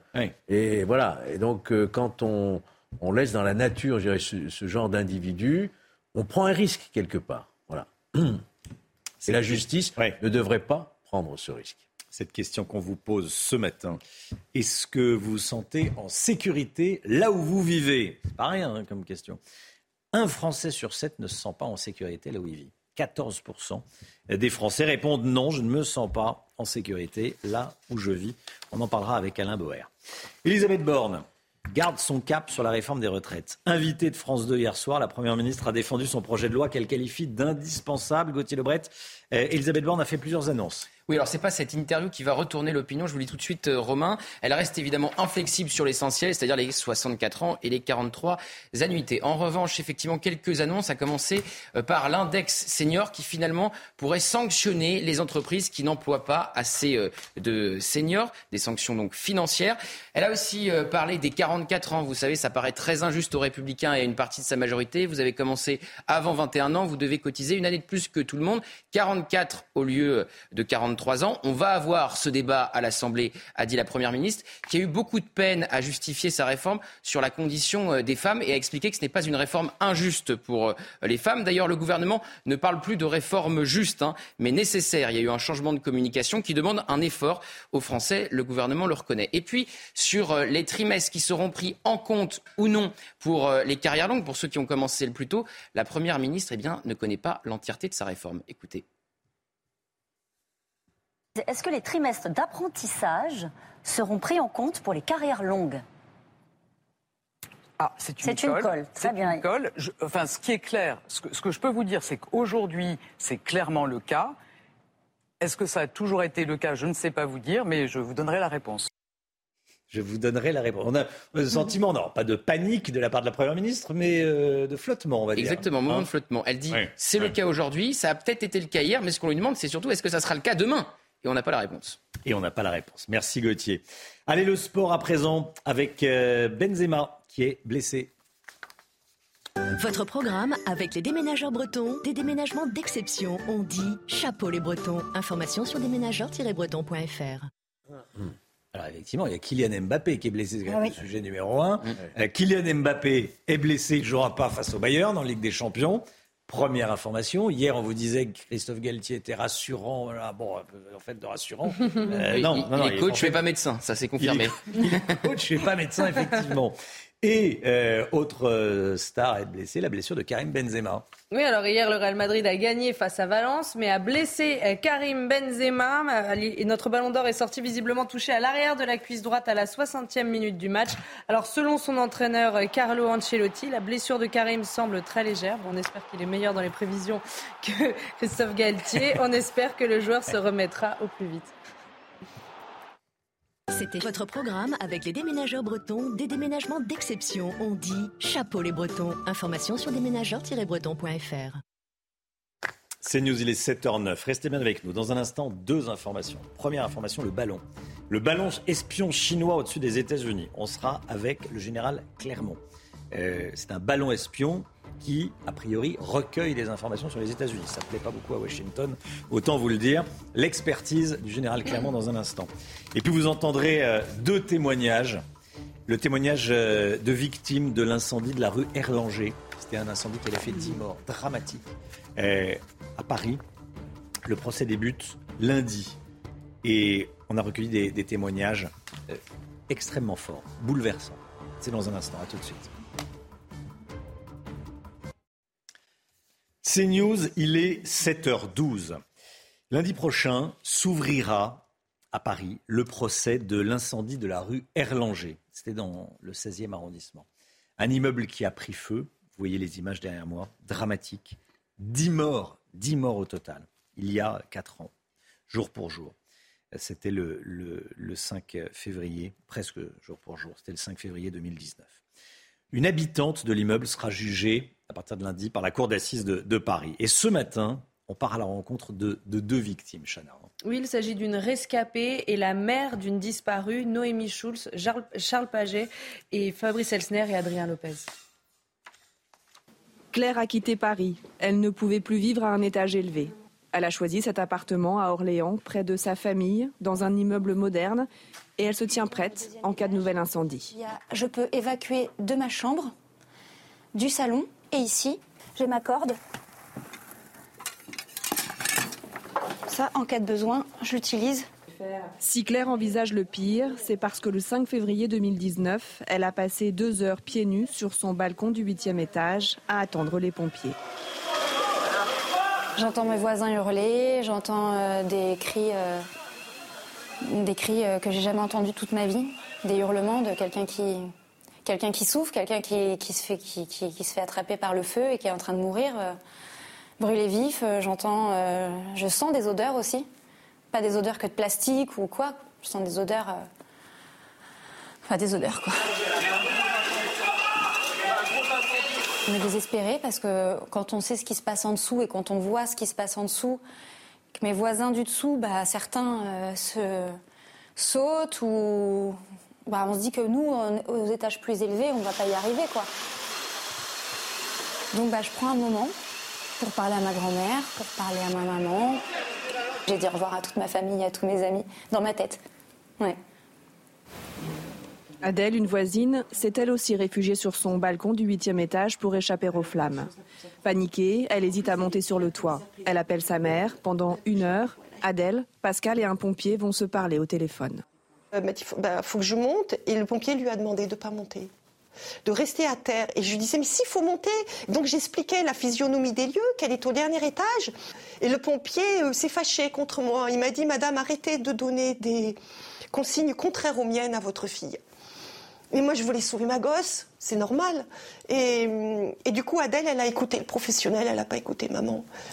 Et du coup, elle a assisté à toute la progression du feu pendant une heure jusqu'à sa mort. Et, et, les dernières paroles de Adèle, c'est euh, Maman, j'ai les flammes sur moi. Malgré sa souffrance, Pascal a prévu d'être la plus présente possible aux audiences. Elle attend des réponses aux nombreuses questions qu'elle se pose encore. Moi, je voudrais juste que, comprendre, comprendre, pourquoi euh, on en est arrivé là. Il n'y aurait jamais dû avoir 10 morts en termes clairs. Mais encore une fois, moi, je n'ai aucune revanche à prendre. Tout ce que je veux, c'est qu'on me ramène ma fille. Et ça fait presque 4 ans, ma fille n'est toujours pas là. Claire, Pascal et de nombreuses autres victimes seront entendues pendant ce procès qui doit durer trois semaines. Voilà deux témoignages bouleversants. Vous avez vu cette jeune femme qui a une corde désormais pour pouvoir descendre en cas d'incendie, et puis la, mère de cette, victime qui euh, euh, n'a pas pu sauver sa fille, voilà, qui a, suivi les, conseils du, du, pompier. Témoignage bouleversant recueilli par Noémie Schulz, Charles Baget, Fabrice Elsner et Adrien Lopez. On change totalement de sujet. Ce ballon espion chinois qui survole les, États-Unis, c'est ce que nous dit le, Pentagone. On a l'image, bien sûr. On est en direct avec le général Clermont. Eh, bonjour mon général, merci d'être avec nous. Eh, on le voit, ce, ballon au-dessus du, filmé au-dessus du, Montana, dans les États-Unis, aux États-Unis, eh, hier. Qu'est-ce qu'on sait de ces ballons espions, qu'on qualifie de ballons espions? Alors, sur, euh, sur la situation particulière, on sait qu'il n'y en a pas un, mais il y en a deux. Il y en a un, effectivement, qui est, arrivé il y a quelques jours, en passant, en arrivant par le, par le sud-ouest de l'Alaska, qui a traversé le Canada et qui se promène au-dessus des États-Unis, en particulier au sud de sites sensibles américains, qui sont des sites de, missiles nucléaires américains. Et on a un deuxième qui est entré, actuellement au Canada. Ce n'est pas une situation exceptionnelle. Il arrive, pas fréquemment, mais il arrive que les Chinois utilisent ce genre d'engin pour faire de l'espionnage, euh, même si c'est pas tellement intéressant parce que avec les satellites, ils ont suffisamment de quoi faire de l'espionnage. Mais la différence cette fois-ci, c'est que cette, euh, en tout cas le premier euh, est resté plusieurs jours, ce qui est exceptionnel, malgré les alertes lancées par les autorités américaines, les autorités chinoises, parce qu'évidemment, elles se parlent et leur demandent d'enlever ce ballon qui viole l'espace aérien nord-américain, puisque l'espace aérien nord-américain est commun et géré de manière commune par les États-Unis et par le Canada. Et par le Canada. Euh, on parle de ballons qui, volent à, quelle altitude? Euh, Premièrement, est-ce que, ce sont des, est-ce que ce sont des ballons habités, enfin avec des hommes à l'intérieur? Non, non, ce ne sont, absolument pas des ballons habités. Ce sont des ballons d'une taille très importante, mhm. peut-être quelques dizaines de mètres de diamètre, euh, et qui sont au-dessus du trafic commercial, donc qui ne présentent pas de danger pour l'aviation commerciale. Ils sont au moins au-dessus de 30 km et peuvent être entre 30 et 50 km à une altitude où les Américains peuvent les intercepter. D'ailleurs, ils ont envoyé une patrouille de chasseurs euh, intercepter, ou en tout cas euh, euh, rappeler aux Chinois qu'ils pouvaient les intercepter. Ils ont décidé de ne pas les abattre, parce qu'ils pourraient les abattre. Hein. C'est une violation de l'espace aérien caractérisée. mais les, les, débris étant trop importants et, finalement le risque qu'ils représentent étant si faible que le, le Pentagone n'a pas pris cette décision. Quel est l'objectif de ces ballons en général? Alors, d'un point de vue technique, on se pose la question parce que le recueil du renseignement qu'ils effectuent peut être réalisé par d'autres moyens. Euh, c'est plutôt, une, je pense, une provocation, euh, une volonté de montrer euh, aux Américains que la Chine n'a pas l'intention de laisser faire.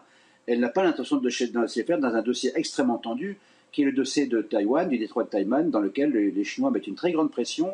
Et il se trouve que justement, par un fait du hasard ou pas forcément, le, le, secrétaire d'État à la Défense américain était hier en Philippines pour négocier la présence de nouvelles bases américaines en Philippines pour préparer un conflit contre la Chine, parce que les Américains se préparent visiblement à un conflit contre la Chine. Donc c'est une sorte de bras de fer, une provocation auquel se livrent euh, les Chinois vis-à-vis des, vis-à-vis des Américains.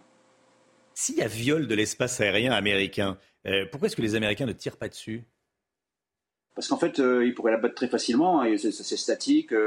Ils ont envoyé une patrouille de F-22 avec des missiles aériens interceptés. Donc ils l'ont intercepté. En tout cas, ils ne sont pas montés à son altitude probablement, mais ils pouvaient l'intercepter en tirant des missiles euh, à une altitude inférieure. Mais je pense que c'est vraiment d'abord, ça serait une provocation extrême. Là, on rentre dans un acte de guerre vis-à-vis de la Chine. Ce n'est pas une menace sur le renseignement qu'il peut apporter. Et puis il y a aussi la question des débris. Euh, c'est très important. Les débris tomberaient sur les. Euh, et là, les débris, on parle quand même de plusieurs tonnes de débris qui tomberaient sur le sol des États-Unis. Et je pense que le simple fait de de ne pas faire un acte de guerre vis-à-vis de la Chine, à mon avis, est suffisant pour en faire que ces ballons ne seront pas abattus. Mais par contre, que les Américains euh, fassent savoir euh, qu'ils sont euh, totalement mécontents de la situation, c'est important. Mais comme c'était le but des Chinois, finalement, ben, tout, le monde se retrouve dans une situation un peu délicate. Merci beaucoup, mon général, pour votre expertise. Merci, général Clermont. L'écho tout de suite, les patrons ont le moral et veulent embaucher. On en parle avec le Guillot. Regardez votre programme avec pharmazone.fr. Le confort de commander en ligne en soutenant votre pharmacie.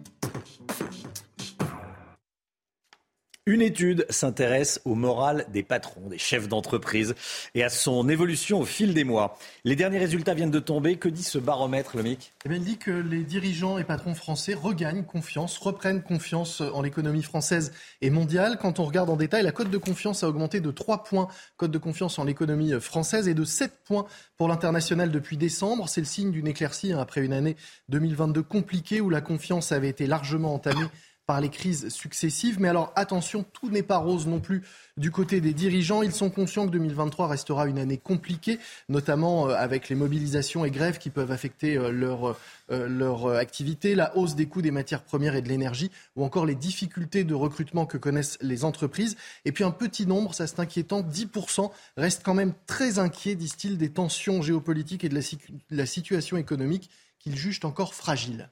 Comment se traduit ce regain de confiance très concrètement? Oui, on le voit tout de suite dans les intentions d'embauche de ces Mm. dirigeants. Il faut être convaincu que son activité va se développer hein, pour euh, embaucher.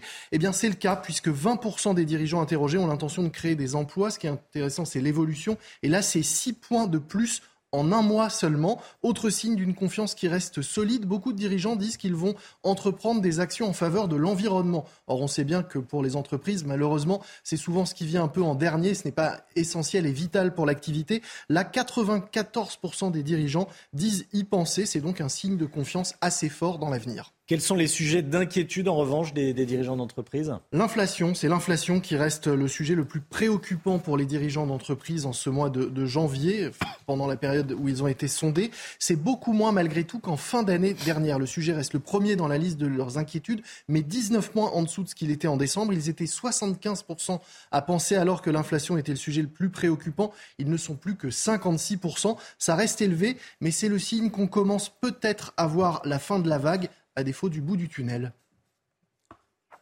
Vous avez regardé votre programme avec pharmazone.fr. Le confort de commander en ligne en soutenant votre pharmacie. On va parler des zones à faible émission dans un instant. Quelle voiture aura le droit de circuler dans ces ZFE et quelle voiture n'aura plus le droit de circuler? C'est évidemment, c'est évidemment Pierre Chasseret qui va nous en parler dans un instant. Je roule ou je roule pas. C'est un nouveau jeu. Il y a les 1000 bornes et puis il y a le je roule, je roule pas. On va Hein faire un petit quiz, Romain. un petit quiz. Pas sûr que ce jeu plaise à Pierre Chasseret. Non, en tout cas, c'est lui qui vient avec. hein. Ah C'est lui oui. qui vient avec ce matin. Allez, restez bien avec nous sur CNews. À tout de suite. Rendez-vous avec Pascal Pro dans l'heure des pros, du lundi au vendredi de 9h à 10h30. 7h26, l'automobile avec Pierre Chasseret. Bonjour Pierre. Bonjour Romain. Délégué général de 40 millions d'automobilistes, de plus en plus de métropoles commencent à s'interroger sur l'acceptabilité des ZFE, les zones à faible émission. Et beaucoup d'automobilistes ignorent encore ce qu'est vraiment une ZFE. Oui, alors déjà, il faut savoir, Romain, c'est une mesure nationale. Il faut arrêter vraiment que vous pensiez que c'est une mesure uniquement qui touche votre commune potentiellement et des dérogations dans votre commune. Ça fonctionnera pas comme ça. Ce sera vraiment une mesure nationale, Romain, qui touchera toutes les zones de plus de 150 000 habitants. Donc, on aura des interdictions pour les critères 3, 4, 5 et antérieurs. Mais qu'est-ce que ça veut dire, critères 3, 4, 5 et antérieurs? Pour bien comprendre, on va prendre des images, on va faire un petit quiz et je vais désigner mes victimes. Première, première photo. Alors, je- tiens, je vais prendre Romain. C'est 208, une voiture. euh, c'est une 208 C'est une 308? 207 diesel 207. de 2010 qui a bénéficié, je donne un indice, hein, d'un bonus écologique. Est-ce qu'elle aura le droit de rouler ou pas? Elle émet 120 grammes de CO2. Euh, Est-ce qu'elle aura le droit de rouler ou... Je dis non.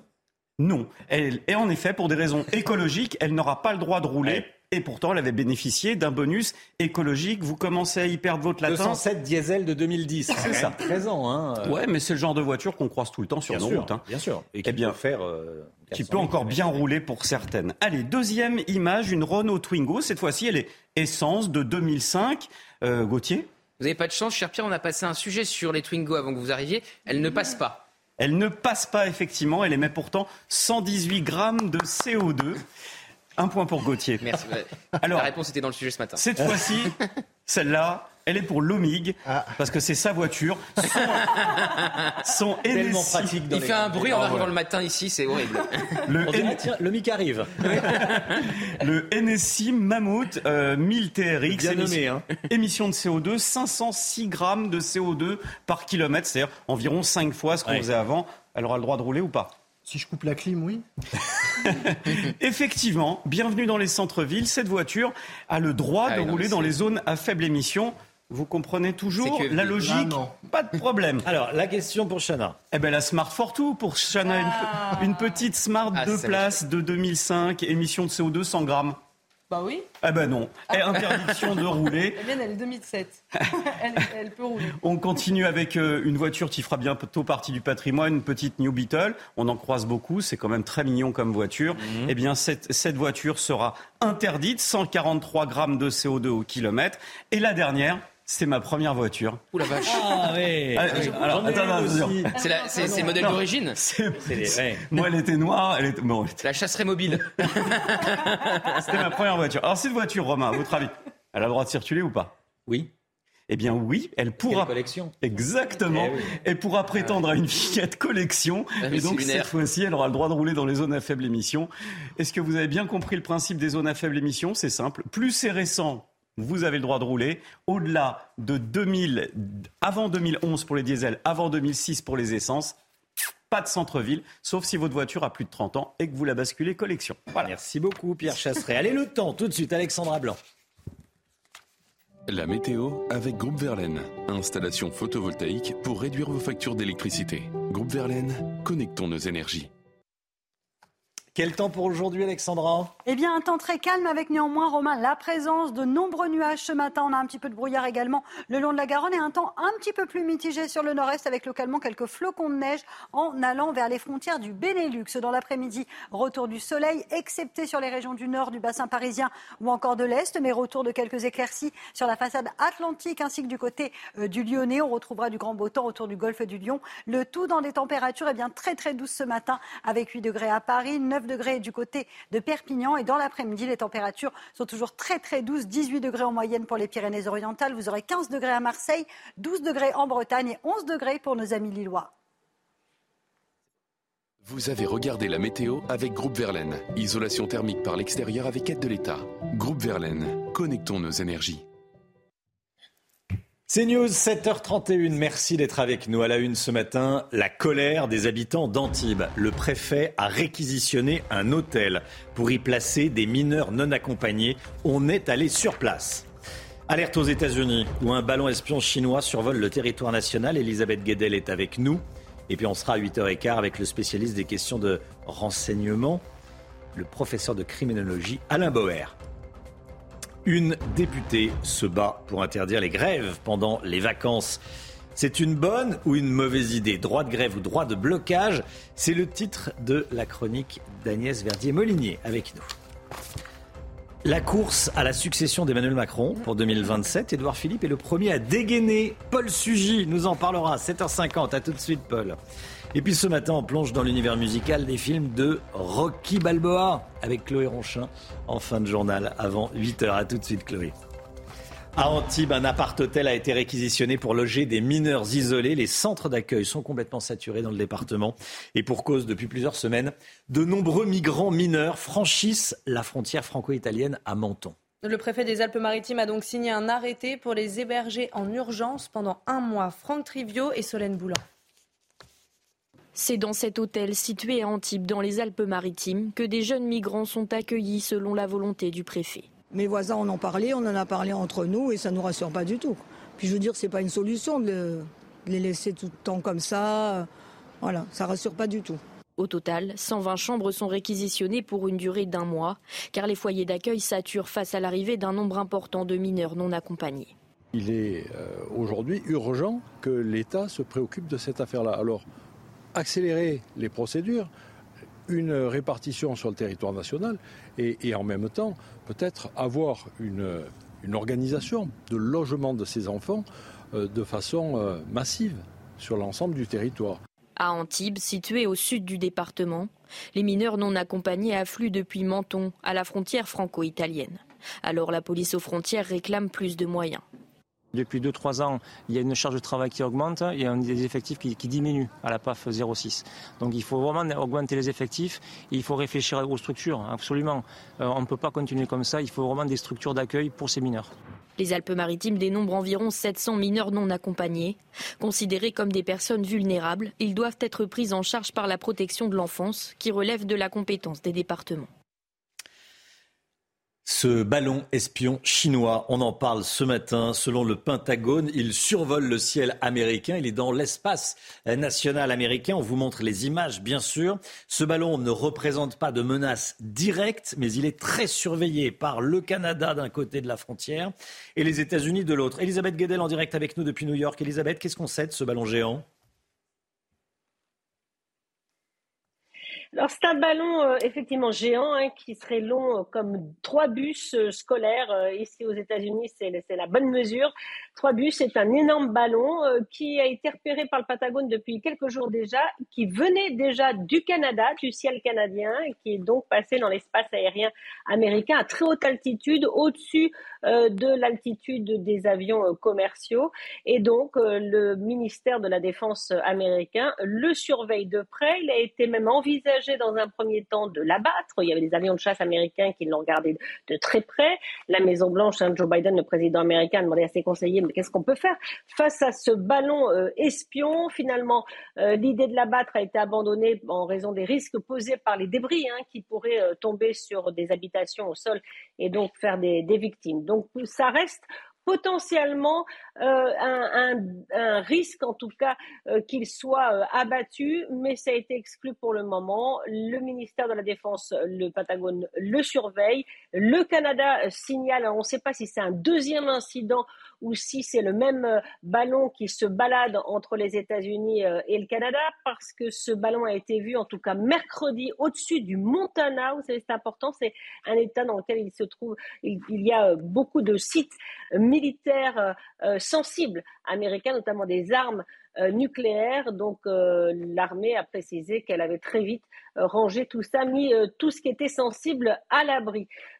ça reste un mystère. On ne sait pas pourquoi les Chinois, pour espionner les Américains et les Canadiens, eh bien, utilisent un ballon aussi visible, aussi énorme, qui peut être vu à l'œil nu, puisque les Américains l'ont repéré. Et aussi pourquoi, pourquoi en ce moment, puisque le, le chef de la diplomatie américaine, Anthony Blinken, doit se rendre en Chine dans quelques jours pour rencontrer le président chinois et pour tenter d'apaiser les relations entre Washington et Pékin. Elisabeth Guedel en direct de New York. Merci beaucoup Elisabeth. Et on sera à 8h15 avec Alain Boer, spécialiste des questions de, renseignement. On va parler de ce ballon bien sûr.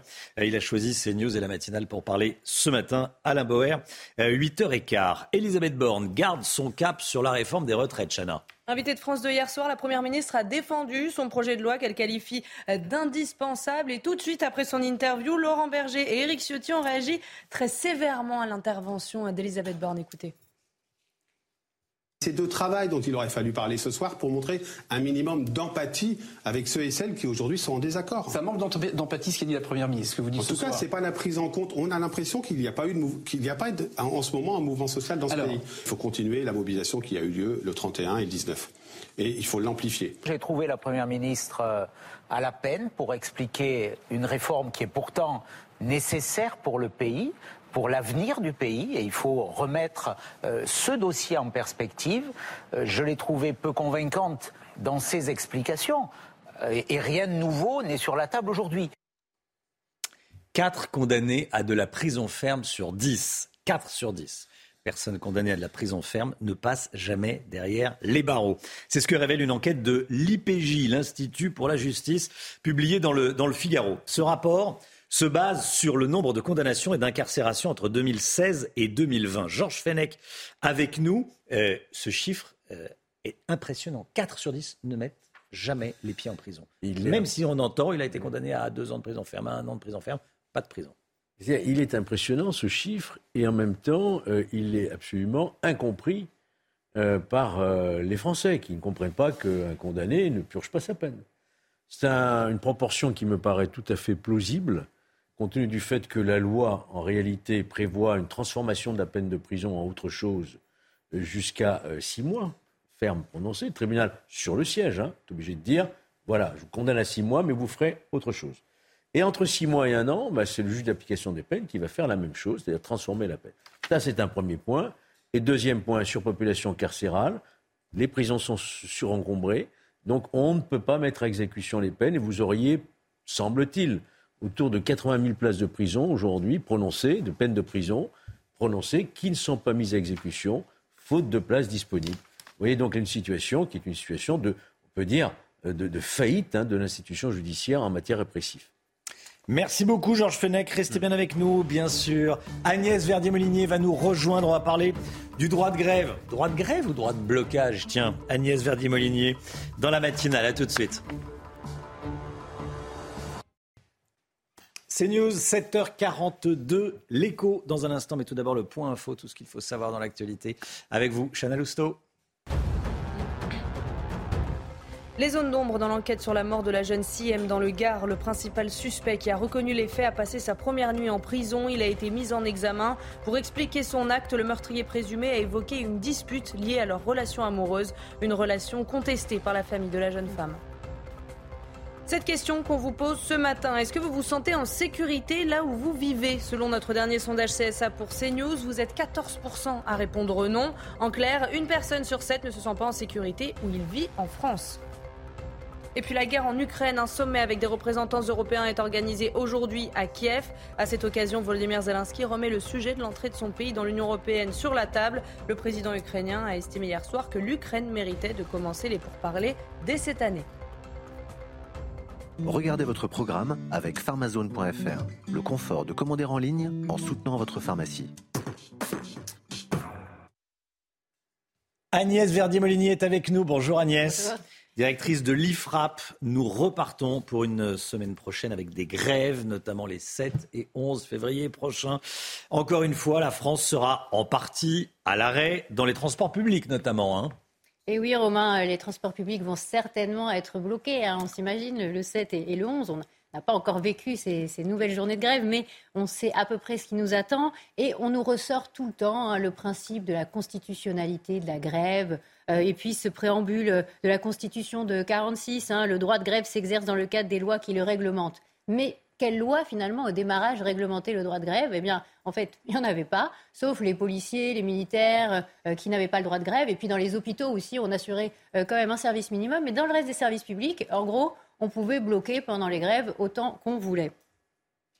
Alors, c'est pour éviter les blocages des services publics que le service minimum dans les transports a été mis en place. Hein. Bah oui, on se souvient de 95. Euh, le blocage euh, pendant plusieurs semaines. Et donc cette loi du service minimum 2007, hein, c'est euh, l'obligation de commencer avec un préavis cinq jours ouvrés de négociation, et puis que les agents qui vont faire grève préviennent 48 heures à l'avance, et puis aussi pour ce qu'on appelle les usagers, hein, mais plutôt aussi les clients, eh bien ceux-là, on leur dit gentiment 24 heures à l'avance ce qui va leur arriver. mais finalement, dans cette loi de service minimum, ce qui est incroyable, c'est qu'il n'existe pas de, minimum de services euh, obligatoires euh, pour les transports en commun. Donc, euh, c'est un, service minimum sans minimum de service. Oui, c'est ça. C'est ça. Et en réalité, par exemple, hmm. quand on regarde sur la RATP, SNCF et par exemple en Ile-de-France, parce que c'est quand même ceux qui vivent en Ile-de-France qui sont les plus concernés par les blocages, eh bien, c'est contractuel. C'est-à-dire que entre Île-de-France Mobilité, qui s'occupe des transports en Île-de-France, et la RATP SNCF, eh bien, il y a un contrat. Dans ce contrat, il y a une obligation de 50% du service aux heures de pointe. Euh, mais on voit bien que ce service, il n'est hmm. pas assuré. Pendant les dernières grèves des 19 et 31 janvier, ce service minimum dans les transports a-t-il été respecté? Justement, on ne sait pas trop. Qui a les chiffres La RATP, la SNCF la région Île-de-France, on n'a pas l'impression qu'il y ait eu des publications euh, de chiffres sur le sujet. Et quand on cherche, on ne trouve pas. Alors que euh, cette obligation, elle est là pour assurer le service aux clients. Vous voyez que ça embarrasse la RATP et la SNCF de, chercher, de fouiller de, oui. bah, Clairement, euh, la présidente de la région Île-de-France a dit que, euh, comme d'habitude, le service minimum jour de grève ne serait pas euh, respecté. Et donc, c'est ça qui est étonnant. C'est il y a un contrat, il y a une obligation, mais il n'y a pas d'information. Comment font les autres pays alors? Bah, Clairement mieux que nous. Hein. bon, on sait qu'on est champion du monde de, la grève. Hein. Là, euh, c'est clair, avec plus de 4 millions de jours de grève euh, en 2019, par exemple, hein, on s'en souvient. Mais la législation française, il faut bien le dire, est bien plus permissive qu'ailleurs en Europe. Et on parle beaucoup du modèle italien euh, en ce moment. Et là, les Italiens, c'est pas du tout la même chose que nous. C'est dans la loi et c'est 100% de services dans les transports publics aux heures de pointe. Et donc, c'est aussi l'obligation de ne pas faire grève à Noël. C'est l'obligation de ne pas faire grève, donc grève interdite, les jours de départ en vacances. Hein. Ça nous fait penser à quelque chose, hein, le 11 euh, février, ben, c'est le début euh, des vacances de la zone B. Donc, euh, pas le droit, finalement, de bloquer le pays. Alors, la question qu'on se pose, mais c'est que fait le législateur en France? Parce que en face du droit constitutionnel de grève, eh bien, il y a un autre droit euh, constitutionnel qui s'appelle euh, la, continuité du service public. Et ça, c'est depuis 1979. Donc, on se demande pourquoi euh, il y a un principe constitutionnel de grève qui prévaut toujours sur la continuité du service public. C'est bien dommage. Il serait temps de s'en occuper. Agnès Verdier-Molinier, merci beaucoup Agnès. 4 700 000 jours de grève en 2019 en France. Énorme. Énorme. Merci beaucoup Agnès. Et beaucoup, beaucoup dans les transports publics. Hein.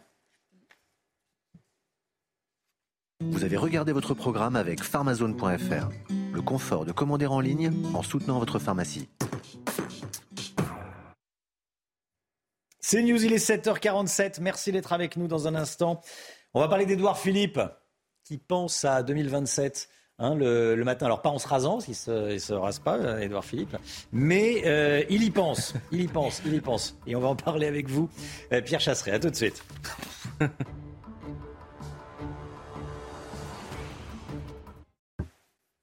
8h 10, il y avait deux premiers ministres à la télévision hier soir.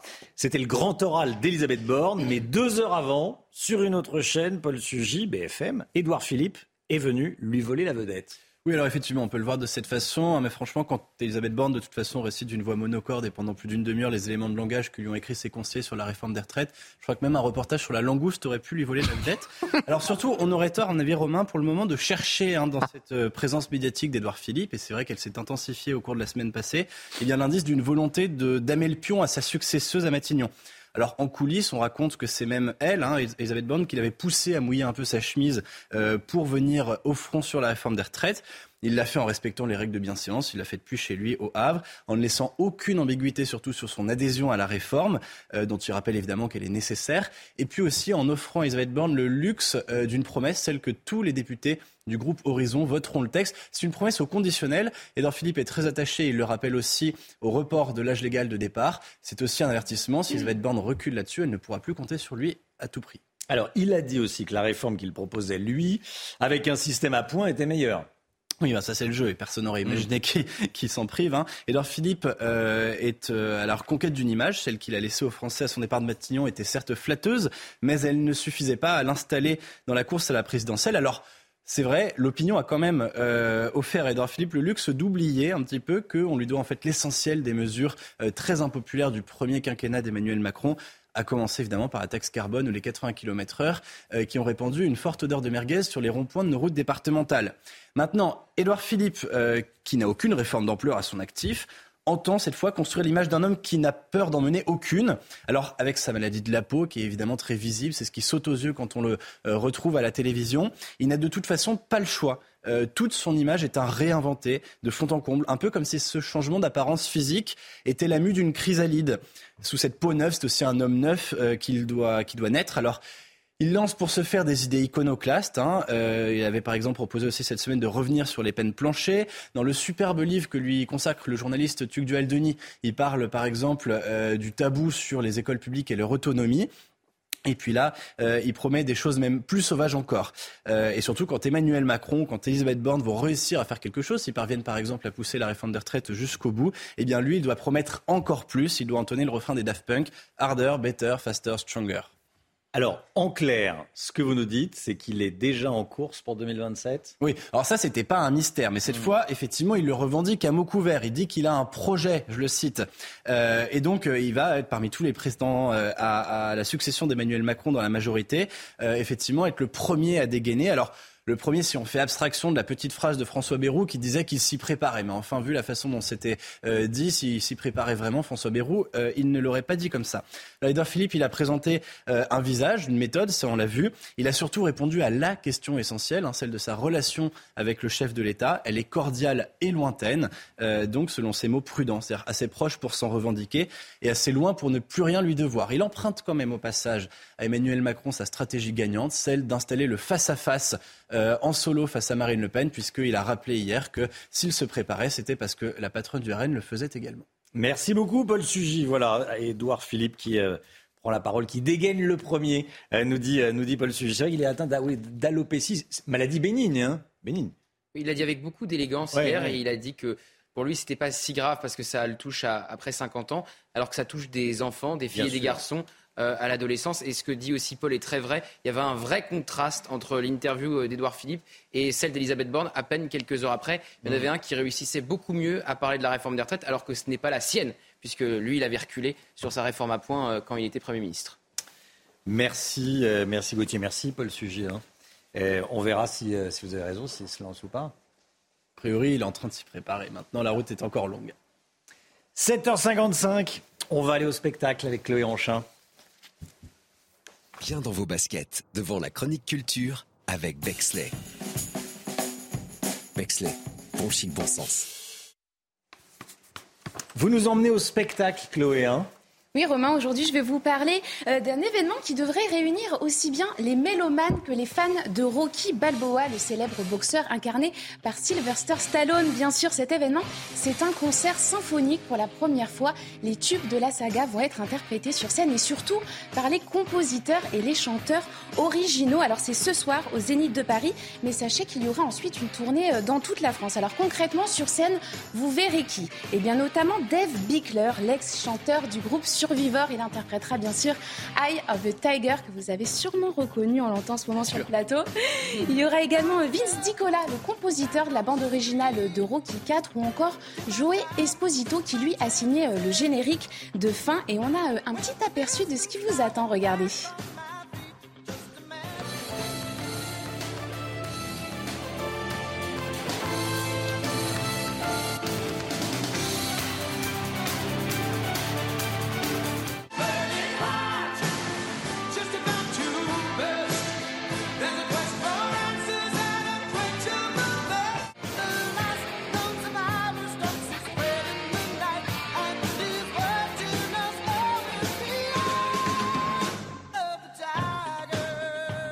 On écoute cette musique, on, on, met le short et on monte sur le ring. Hein. C'est ça.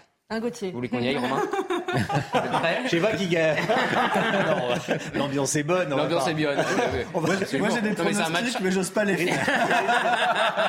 C'est un match entre amis. On n'a pas de matinale demain, donc on peut se faire mal.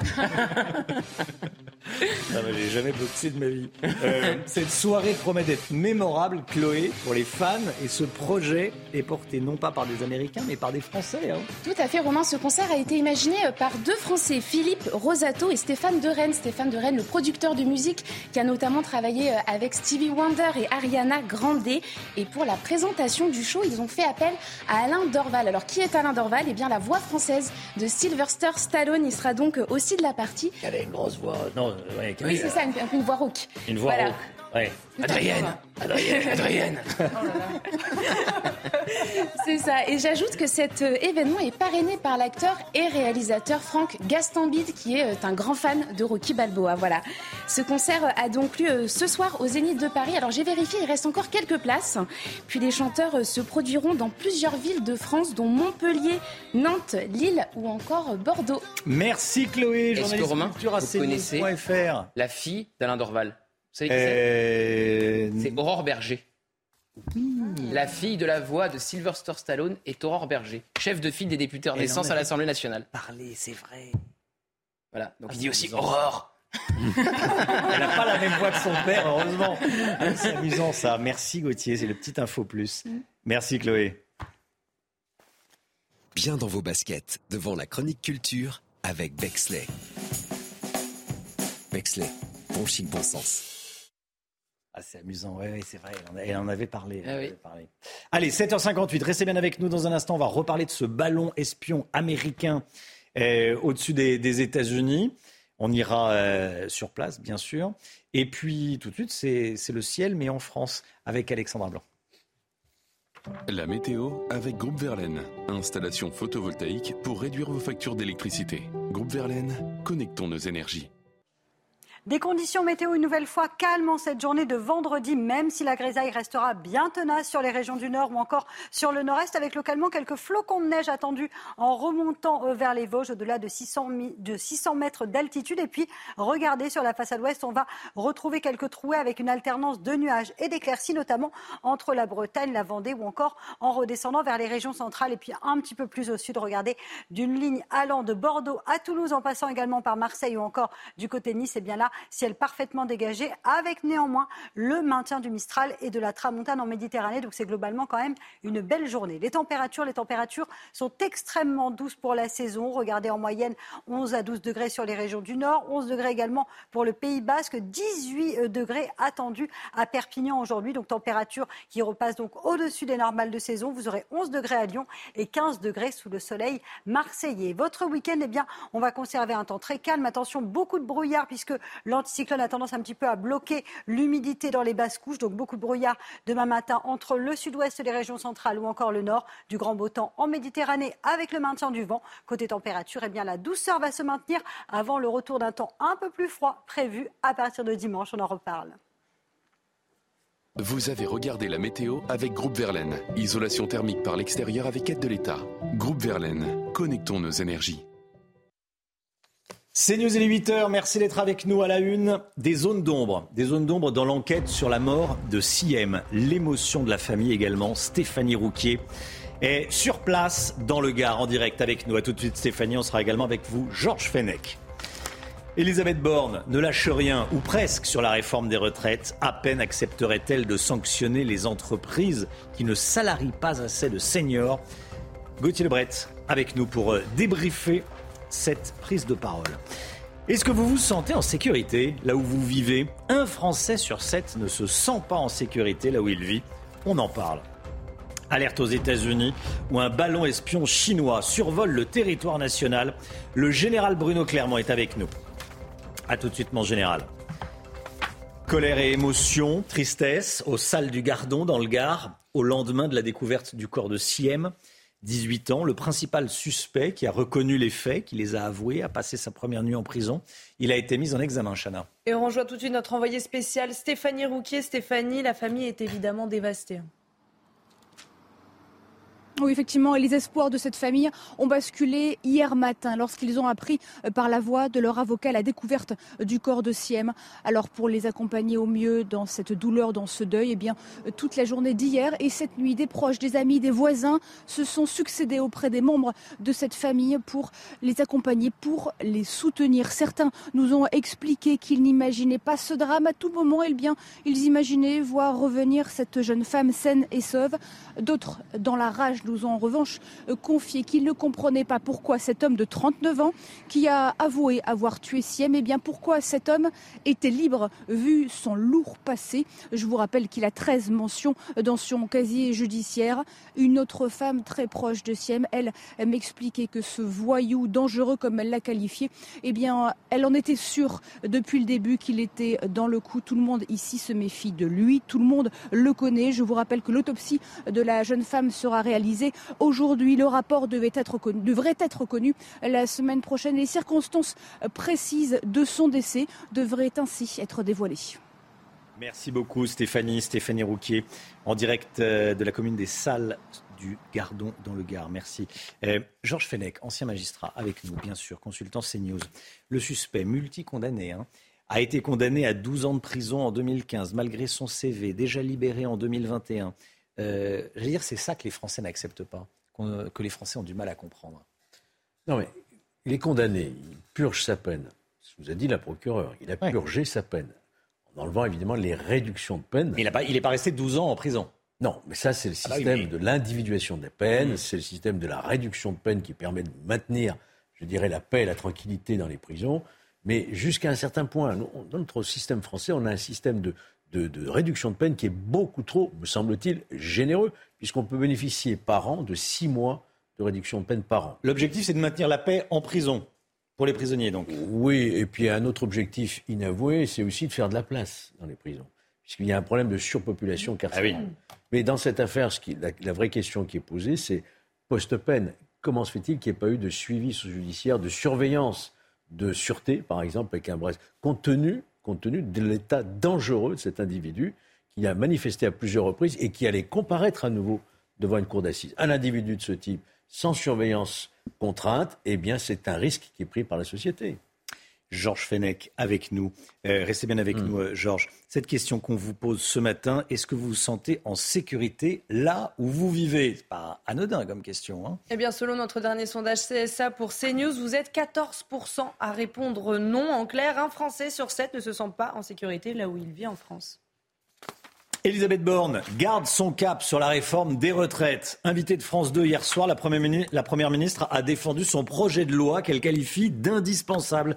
Eh, Gauthier Lebret, elle a hum, fait plusieurs annonces, quelques annonces. Oui, alors Romain, c'est pas cette interview, comme le disait tout à l'heure Paul, qui va inverser euh, l'opinion et euh, le rendre, la rendre acquise au gouvernement. Alors, elle reste effectivement inflexible hein, quand même sur euh, l'essentiel, les 64 ans et les, et les 43 annuités. Mais effectivement, elle a parlé de possibles sanctions financières pour les entreprises qui n'emploient pas assez euh, de seniors avec le fameux index seniors qui pourraient donc aller plus loin euh, finalement. Elle est revenue aussi sur les 44 ans de cotisation. Vous savez, vous avez commencé à cotiser avant tout le monde, avant 21 ans. Vous allez devoir cotiser 44 au lieu de 43 ans. Ça paraît injuste aux républicains et à une partie de la majorité. On va avoir ce débat à l'Assemblée, a dit Elisabeth Borne hier, qui était bien en peine d'expliquer que cette réforme n'était pas injuste pour euh, les femmes. Le gouvernement d'ailleurs ne parle plus d'une réforme juste. Hein. Il y a eu un changement de, de communication, mais d'une réforme nécessaire qui est un effort demandé aux euh, Français. Et puis enfin, il y a une question sur les trimestres d'apprentissage pour ceux qui ont commencé le plus tôt pour les carrières longues. Seront-ils pris en compte ces trimestres dans le calcul de la retraite? Écoutez euh, la réponse, ou plutôt l'absence de réponse d'Elisabeth Borne, qui ne connaît pas manifestement l'ensemble de sa propre réforme. Est-ce que les trimestres d'apprentissage seront pris en compte pour les carrières longues? Ah, c'est une, colle. Très bien. Une colle. enfin, ce qui est clair, ce que, ce que je peux vous dire, c'est qu'aujourd'hui, c'est clairement le cas. Est-ce que ça a toujours été le cas? Je ne sais pas vous dire, mais je vous donnerai la réponse. Ça s'appelle un moment de solitude à l'antenne. Et encore une fois, elle dit euh, c'est le cas aujourd'hui, ça a été sans doute le cas hier, elle n'est même pas sûre. La question c'est est-ce que ça sera le cas demain? Merci Gauthier. Le ballon espion chinois. Selon les Américains, ce ballon espion chinois survole actuellement le ciel américain il est dans l'espace, euh, il est dans euh, l'espace américain, hein, l'espace aérien américain. Euh, ce matin, le gouvernement canadien a évoqué un deuxième incident potentiel. On est avec le général Clermont, en direct avec nous.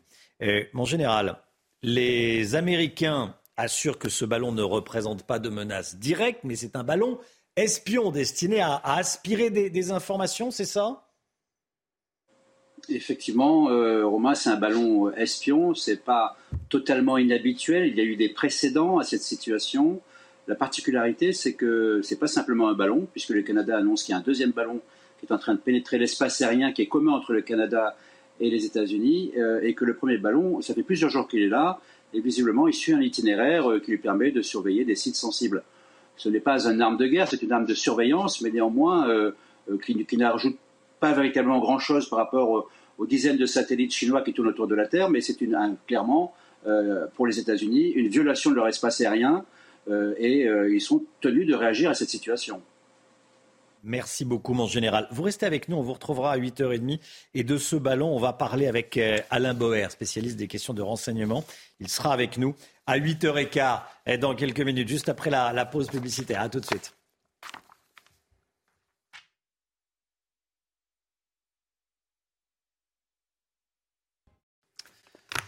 C'est News, il est 8h15. Merci d'être avec nous. Dans un instant, on sera avec Alain Boer, professeur de criminologie. Mais tout d'abord, le point info, Chanel Housteau. Le secteur du prêt-à-porter va mal après Camailleux, Koukaï et Gosport. L'enseigne Pinky est sur le point d'être cédée à l'association familiale Mullier. Un rachat qui pourrait entraîner la suppression de 500 emplois. Une audience de conciliation est prévue mercredi prochain au tribunal de commerce de l'île métropole. Un important point de deal a été démantelé à Vaux-en-Velin, près de Lyon. Un go-fast en provenance de Rotterdam a été intercepté et sept individus ont été interpellés et mis en examen. 1 300 000 euros de drogue ont été euh, saisis. Ce point de deal était installé chemin des Barques, une rue déjà tristement connue après l'incendie de mi-décembre qui avait fait 10 morts. Et puis Mbappé est forfait face au Bayern le 14 février prochain, sorti sur blessure à Montpellier mercredi dernier. Kylian Mbappé ne pourra pas être sur pied pour le huitième de finale aller de Ligue des Champions. La star souffre d'une lésion de la cuisse gauche au niveau du biceps fémoral. Il sera absent pendant trois semaines et ne participera pas aux quatre prochains matchs du PSG. Merci.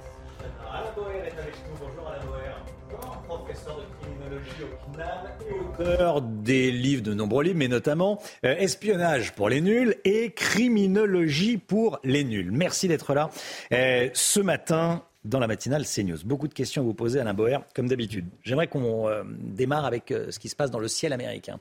Il y a un ballon espion qui survole le ciel américain, ballon espion chinois, nous dit Washington. déjà, qu'est-ce qu'on sait de, ces ballons espions et de ce ballon? Alors d'abord, on les a inventés. C'est le frère Montgolfier qui a inventé les ballons espions qui servaient à regarder les mouvements de l'ennemi en hauteur. Donc c'est une invention nationale dont il faut être fier, qui ont peu à peu disparu, qui ont beaucoup servi pendant la Première Guerre mondiale, moins dans la Deuxième. Et il se trouve qu'en fin 2022, les États-Unis ont annoncé le programme Helios, qui est un immense système de ballons. Euh, de surveillance et de renseignement. Mais il faut savoir que ces ballons ont aussi une autre activité euh, qui me permet de compléter ce que disait euh, mon estimé collègue euh, le général, Clermont, Clermont c'est qu'ils servent aussi à permettre d'assurer l'arrivée précise de missiles hypersoniques sur leurs cibles. Ils ne sont pas que des appareils passifs, ils ont aussi une activité militaire précise.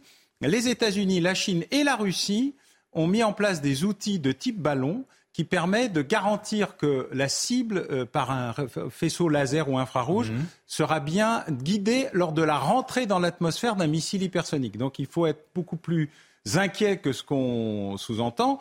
Euh, deuxièmement, ils sont peut-être chinois, il ne s'est pas identifié. Et troisièmement, il n'est pas dans l'espace aérien américain, il est au-dessus de l'espace aérien américain, parce que l'espace aérien n'est pas illimité, il n'est pas infini. Il, est s'arrête à quelle altitude Il est contrôlé jusqu'à 5800 mètres. Il est considéré comme sous responsabilité jusqu'à 20 000 mètres. Et puis après, euh, eh bien, euh, on est dans l'univers qui peut aller jusqu'à 100 km, mais on est dans une zone ouverte. C'est-à-dire que c'est comme les eaux internationales, mmh. il y a un espace aérien international.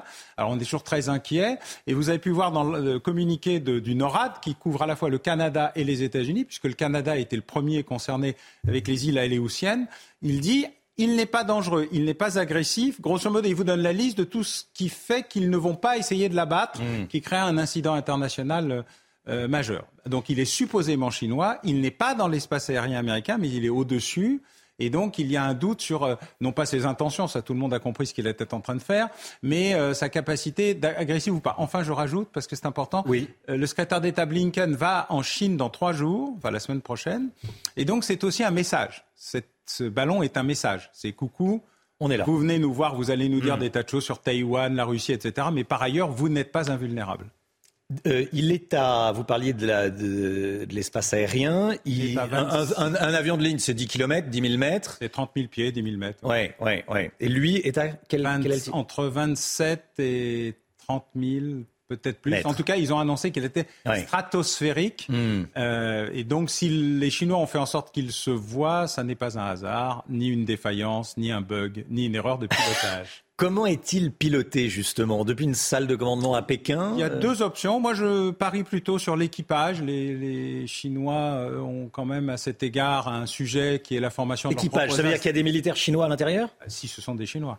Mais ils ont en tout cas une capacité de formation. Je rappelle qu'ils vont avoir la dernière station euh, spatiale disponible au cours de cette année, puisque la station spatiale internationale, du fait du rififi entre Russes et mmh. Américains et de son, son âge, va peu à peu disparaître et qu'elle n'est pas remplacée pour l'instant à vue d'homme. Euh, ils ont euh, investi massivement dans le spatial. Euh, mais par ailleurs, on peut aussi le télécommander et le gérer par leur flotte de satellites, qui est moins importante que celle des États-Unis ou des Occidentaux, mais qui commence à avoir une ampleur non négligeable. Sa fonction, vous nous expliquiez qu'il peut aider à des tirs de missiles. Oui, quand vous tirez un missile hypersonique, il monte très très haut dans la stratosphère, puis il redescend. Mais au moment de la redescente, sa précision est aléatoire, voire même euh, relative. Et donc, en général, quand on organise euh, des attaques par missile, les Américains ou les autres le font déjà, mais à un niveau moins élevé, hmm. euh, on met des agents de guidage au sol avec des faisceaux laser. On le fait aussi avec certains satellites. Et il y a eu un certain nombre d'essais, américains et chinois, permettant de faire du guidage laser par ballon-sonde. Alors, le ballon sonde monte moins haut, mais ils permettent cette euh, donnée. Hein. c'est une donnée à la fois de reconnaissance et de guidage. Et le guidage n'est pas seulement de l'espionnage. Il y a une partie active dans l'arrivée éventuelle d'un missile. Et le parcours du ballon, selon les Américains, couvrant des zones extrêmement sensibles, notamment leur base de lancement sol-sol, de missiles Minuteman 3 permet de considérer qu'il y a effectivement une tentative de repérer, de, de créer des coordonnées et d'avoir cette option éventuelle, puisque ce que disent les Chinois comme les Russes, c'est nous avons désormais, grâce aux missiles hypersoniques, la capacité de vous attaquer chez vous. Vous n'êtes plus invulnérable, vous n'êtes plus la seule euh, hyperpuissance, nous sommes là. On va changer totalement de sujet. On va revenir en France avec euh, l'affaire Siem, la mort de la petite Siem. On parle beaucoup euh, évidemment de, ce qui s'est passé dans le Gard. Elle avait 18 ans. L'homme suspecté et qui est passé aux aveux, en tout cas qui a raconté sa version, euh, est suspecté, il est multicondamné. Vol, violence, conduite sans permis, saucissonnage. Euh, et là, il est suspecté donc de, meurtre. Il est sorti de l'école à 16 ans, sans diplôme. son activité de, délinquant est montée crescendo. C'est le profil type du délinquant? Ah non, non, c'est un profil très particulier, criminel. Hein. Dans ce cas-là, il a dépassé le stade de la délinquance, puisqu'il allait être jugé aux assises, je crois, aujourd'hui. Euh, euh, hier. Hier, pardon.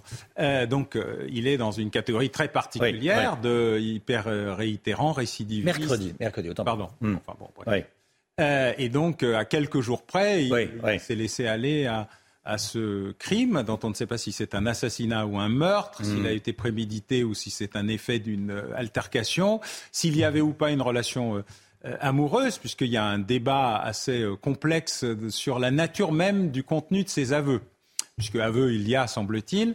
Euh, par ailleurs, il a déjà fait l'objet de plusieurs études euh, psychanalytiques ou psychiatriques, dont une est révélée par la presse euh, ce matin, et qui montre un profil très violent, très déterminé, très irresponsable au sens de la non prise en compte du bien du mal et des critères de responsabilité. Alors ça n'empêche pas le mensonge ou la dissimulation, mmh. mais ça empêche le surmoi, ce qui vous empêche de faire des bêtises ou de comprendre qu'il ne faut pas les refaire, de bien fonctionner de bien fonctionner euh, chez lui, mais euh, de ce point de vue-là, il appartient à une toute petite catégorie euh, du milieu criminel. On sait stopper les parcours délinquants de ces, de ces, de ces profils. on quitte l'école à 16 ans, on vole, on, finit, on agresse, on trafique un peu la, la drogue. Alors le problème, c'est qu'on sait le faire, mais on ne sait pas bien comment le graduer. C'est-à-dire que la France est un pays absolument merveilleux où entre rien et trop, on ne sait pas faire entre deux. Et donc, on a toujours ce problème de, on va lui donner une deuxième chance, qui est tout à fait normal. Mais quand on arrive à la troisième, la quatrième, la cinquième, la 107e, la 118e, la 125e, c'est arrivé une fois à Paris avec un, multi, multi, multi hyper.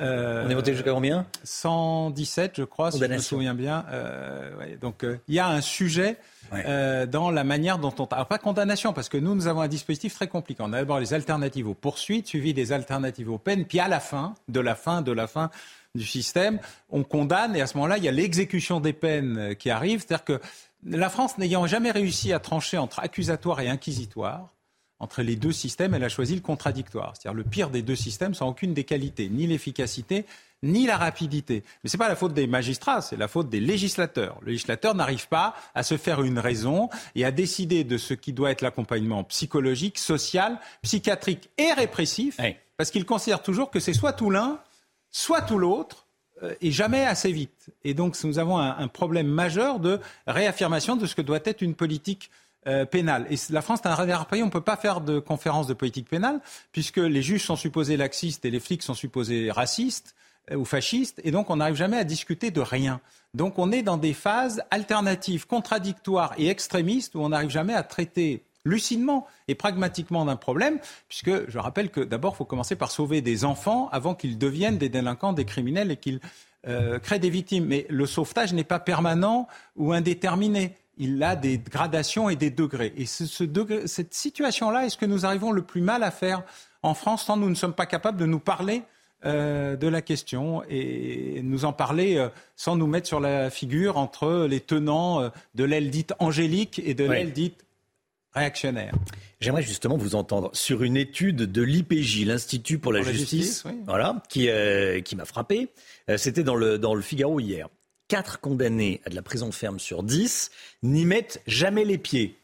Ça, mais les, Français euh, ne, comprennent pas. On est condamné à, à, deux ans de prison ferme. et, on met pas, on met parce pas les que le législateur ou les citoyens qui élisent leur législateur devraient lire le code pénal. Le code pénal a été euh, mis en place selon un principe complètement étrange qui est quoi que vous fassiez, c'est prison pour tout et pour tous. Comme ça ne marche pas, tout le monde a inventé des dispositifs d'adaptation. Alternative aux poursuites, on ne vous poursuit pas, mais faudrait faire ci ou faudrait faire ça. Mhm. Alternative aux peines, on vous condamne, mais vous n'allez pas la faire. Vous allez avoir un sursis, sursis avec mise à exécution, euh, composition pénale. Enfin, il y a toute une série d'outils qui ont été mis en place. Et les voyous le savent Ah bah, heureusement, euh, mais euh, c'est le code pénal. Ouais. Nul n'est censé ignorer la loi et surtout pas les criminels. C'est- C'est le curieux- côté curieux.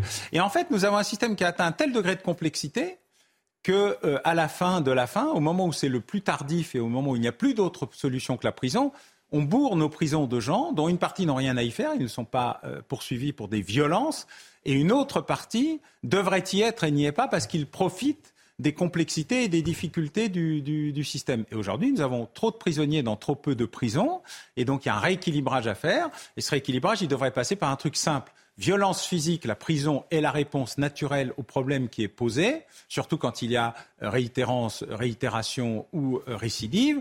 Euh, Pour tout le reste, tout le reste peut se traiter par l'amende, le bracelet, etc. Deuxièmement, dans la prison, il y a la prison, prison, il y a la prison bracelet, il y a la prison à la maison, il y a la prison à temps partiel, il y a des tas d'adaptations du système, ce qu'on appelle le milieu ouvert, qui nécessitent d'être prises en considération. Donc il faut avoir certes une vision un peu choquée de l'inefficacité ou l'ineffectivité du système, mais en contrepartie, personne ne sait faire beaucoup mieux, à la différence des Pays-Bas, qui est le pays où on juge le plus vite, le plus fort, pour des courtes peines, pour casser le rythme justement de monter en violence dans la société et qui a donc des prisons vides et pas des prisons pleines et un taux de criminalité et de délinquance relativement stable, à l'exception du crime organisé, notamment en matière de stupéfiants. Parce que le sentiment qu'on a, c'est qu'on assiste à cette montée en puissance de la délinquance, du délinquant, et que, et que euh, on- on on n'arrive pas à la stopper. Oui, parce qu'on se dit toujours. euh, on, est va- spectateur, que ce soit la police, la justice, que tout le on monde va, avoir, s'aperçoit. on va avoir une chance de. On connaît déjà la suite. Oui, mais on lui donne encore une chance parce que c'est un brave petit, parce que famille, parce que euh,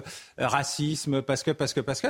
Et en fait, au lieu de traiter l'individualisation des cas, on traite l'individualisation des peines. C'est très étrange d'ailleurs. On considère que la peine doit être individualisée pour sortir plus vite, mais on ne traite pas de l'individu lui-même pour savoir si justement la réponse est bien la prison et si la prison est la réponse, quel est le quantum nécessaire et utile. On n'est pas arrivé à faire l'individualisation des sujets et euh, on est resté dans cette difficulté française de, entre rien et trop, de ne pas savoir Ouais. où est le bon curseur. J'interrogeais euh, Mathieu Vallet, qui est policier, commissaire de police, qui était à, à votre place euh, il y, a- y y quelques semaines. Il, il défend l'idée de créer des mini-peines, 15 jours en prison, mais effectives, on y va. C'est le système des Pays-Bas.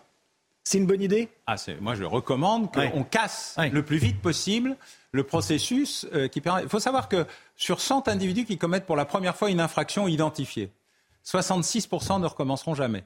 Parce que papa, maman, c'est pas bien, faut pas le Mhm. faire, le regard des autres, le contrôle La pression. social. Ouais. 34 vont recommencer au moins une fois. Dans ces 34, il y a ceux qu'on peut intégrer dans un système où on va éviter que ça se dégrade, environ 30. Si on le fait bien, si on le fait vite, si on le fait. Et 5, de toute façon, on n'y peut rien, parce que le processus général de rationalisation de la violence, comme euh, en fait c'est normal, en fait je suis content, euh, par la psychopathologie, euh, par toute une série de maladies diverses, par la rationalisation de je veux aller le plus vite, gagner le plus d'argent, et la violence est mon viatique et je vais faire plus vite. Voilà. Donc si on traitait bien des 5 on réduirait de 95% l'activité, euh, la, la quantité de criminels. Et de seulement de 50% l'activité criminelle parce qu'ils sont hyper productifs. Mais enfin, déjà, réduire de 50%, à la fois l'activité et donc le nombre de victimes serait un grand succès. Donc il faut passer du prêt-à-porter au sur-mesure. Vous avez traité de la crise du prêt-à-porter. Et bien ça marche aussi en matière pénale. Euh, je voulais vous entendre également, Alain Boer, sur euh, ce sondage CSA pour CNews qu'on révèle ce matin. Euh, un Français sur 7, 14%, se sent en insécurité là où il vit. Alors on peut se dire, c'est très peu. Mais 14%, c'est une part importante de, la population qui se sent en insécurité, non pas une fois par semaine, une fois par an, une fois par mois, là où il vit, donc tous les jours. Quel est votre commentaire? Alors d'abord, c'est un chiffre euh, assez faible. Il Mhm. a été euh, bien plus euh, élevé. On avait d'ailleurs dans les enquêtes de victimation des indications plus précises. À la maison, dans son quartier, dans sa ville. Et l'élément le plus important, c'est les transports en Oui. commun. Voilà, donc on, a- on pouvait Oui. visualiser de manière plus précise. Vous avez hier un document euh, qui a indiqué que le sentiment d'insécurité était à un niveau relativement bas en France. Alors moi, j'appelle pas ça sentiment parce que c'est un mot qui veut rien dire. Le climat d'insécurité était relativement bas en France parce que euh, les, les attentats ont été réduits la question de la guerre est devenue un peu dans notre quotidien plutôt que dans ce côté exceptionnel et terrible qu'est-ce que vivent euh, les, Ukrainiens. Mais c'est un chiffre qu'il ne faut pas sous-estimer parce qu'il peut remonter extrêmement vite. Et quand vous regardez les préoccupations des Français, quand vous faites la liste et pas seulement ce sujet-là, vous le voyez toujours en 1, 2, 3 ou 3, 2, 1 avec l'environnement, le chômage, l'emploi, l'économie et l'insécurité, la délinquance, la criminalité, la violence. Il suffit qu'il y ait un fait divers pour qu'il remonte. Euh, le problème, c'est quand il s'installe dans la durée et la continuité. Et il y a des territoires où euh, le sentiment, le climat, la réalité de l'insécurité est suffisamment forte pour qu'on ait peur de rentrer chez soi, qu'on se sente sous contrôle chez soi. C'est-à-dire la reconquête des cages d'escalier est un sujet plus important en termes d'insécurité vécue et réelle que euh, celle dont on parle euh, mmh. en termes de sondage. Donc il y a des, des endroits où l'insécurité s'est enquistée et qui nécessite des opérations extrêmement lourdes de saturation du territoire et de contrôle du territoire, ce qui nécessite là aussi de revoir aussi non seulement les effectifs de police, mais les missions euh, de la police qui ne sont pas seulement démanteler un point de deal puis aller en démanteler un autre, puisqu'il va se reconstruire, c'est revoir l'intégralité de l'économie criminelle euh, des stupes et donc euh, surtout de la saturation du territoire, c'est-à-dire le retour à la civilité ou à la civilisation par le service public et celui de la police. Il y a une il y a un dernier point euh, dont je voulais vous parler ce matin, une dernière information dont je voulais vous parler ce matin, euh, les expulsions d'islamistes. Mhm. C'est euh, à la une du, du Figaro ce matin. Depuis 2017, 704 islamistes ont été renvoyés vers leur pays. Et 256 en attente. Et 256 en attente. Euh, vous avez évidemment euh, lu, euh, lu ce, dossier de mes confrères du, Figaro. Bernard Rougier, qui est professeur à la Sorbonne, dit, interrogé par le Figaro, que c'est un combat entre la République et les islamistes. C'est pas rien. Est-ce que vous partagez ce constat? Ah oui, bien sûr. J'étais hier à l'association du corps préfectoral où on traitait de, des lumières et du retour des lumières. Mais le combat de la République, c'est parce que la République, elle avait arrêté le combat. C'est pas parce que les djihadistes. Alors, je ne parle pas islamistes parce que ce sujet me pose problème dans son indéfinition. Le djihadiste, je sais ce que c'est. Voilà. Donc, on va faire euh, que c'est euh, le djihad peut être social, il peut être euh, criminel ou il peut être guerrier. Euh, c'est pas seulement le contrôle de soi-même. Le meilleur des djihad, le premier, celui que je recommande à tous ceux qui voudraient faire autre chose. Mais dans la réalité, oui, il y a un combat. Mais la République, elle avait arrêté le combat parce qu'elle avait estimé qu'elle était désormais neutre notamment sur la question de la laïcité. La laïcité n'est plus un combat ni une dynamique, c'était une neutralité. Et en fait, on se parlait gentiment et euh, les euh, églises avaient décidé unilatéralement que la République et la laïcité, c'était bien. C'est pas comme ça que ça s'est passé. Mais on a oublié et la République s'est oubliée. Et depuis euh, l'affaire des foulards de Creil et un certain nombre d'événements depuis, la République a conscience qu'elle était neutre, qu'elle regardait ça de loin, un peu comme vous le parliez tout à l'heure des, délinquants dans leur progression, leur échelle, leur glissement vieillesse, technicité. Eh bien, c'est exactement la même chose. Et la République, tout d'un coup, elle s'est réveillée parce qu'elle a eu peur pour elle-même. L'État a eu peur pour lui-même. Du coup, il s'est dit que la République euh, pouvait être mise en cause. Et ceci, effectivement, amène un réveil généralisé. Et il faut souligner à quel point il est, de ce point de vue-là, relativement efficace. Alors, le nombre euh, peut être discuté, euh, puisque, mais vous avez vu aussi 63 pays différents, dont des pays européens, la Belgique notamment, qui ne compte pas pour rien dans ces affaires. Il y a toute une série d'éléments qui montrent la diversité et l'ampleur des problèmes, mais il y a une réaction mais ce n'est qu'une réaction, ça n'est pas encore une politique. Merci beaucoup Alain Boer, merci d'avoir été avec nous ce matin dans, la matinale. Voilà, on voit votre livre, la criminologie, pour les nuls et également espionnage pour, euh, pour les nuls. Voilà, Alain Boer, professeur de criminologie au CNAM. Merci d'être euh, venu ce matin sur le plateau de la matinale. Bonne journée à vous. La matinale qui continue tout de suite. C'est News 8h33. C'était passionnant avec Alain Boer. Toujours... Euh, précis et voilà, spécialiste de toutes les questions de sécurité et d'espionnage. Et d'espionnage, il en est question, euh, puisqu'on a parlé, vous avez peut-être entendu, du ballon espion chinois. Selon le Pentagone, ce ballon espion survole actuellement le, ciel américain. Le gouvernement canadien évoque un deuxième incident potentiel, Chana. Hein. Ces ballons ne représentent pas de, de menaces directes, mais sont très surveillés par les deux pays. Les informations de notre correspondante aux États-Unis, Elisabeth Guedel c'est un grand ballon, effectivement, de la taille de trois bus, a précisé le Patagone, qu'il a repéré depuis euh, plusieurs jours déjà, d'abord dans le ciel canadien, puis euh, au-dessus des États-Unis. Notamment, on l'a vu euh, survoler le Montana, qui est un État dans lequel se situent plusieurs sites militaires très sensibles avec des armes nucléaires. Donc l'armée s'est dépêchée de mettre tout ça à l'abri.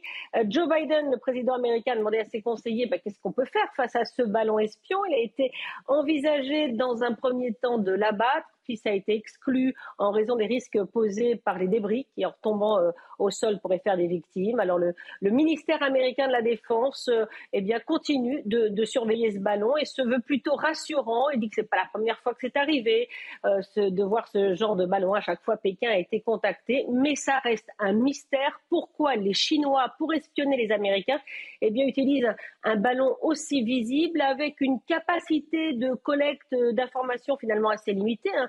Un satellite espion fait beaucoup mieux. Et puis surtout, pourquoi maintenant, alors que le chef de la diplomatie américaine, Anthony Blinken, est sur le point de se rendre en Chine pour justement euh, tenter d'apaiser les tensions entre Washington et Pékin? Le général Clermont est avec nous.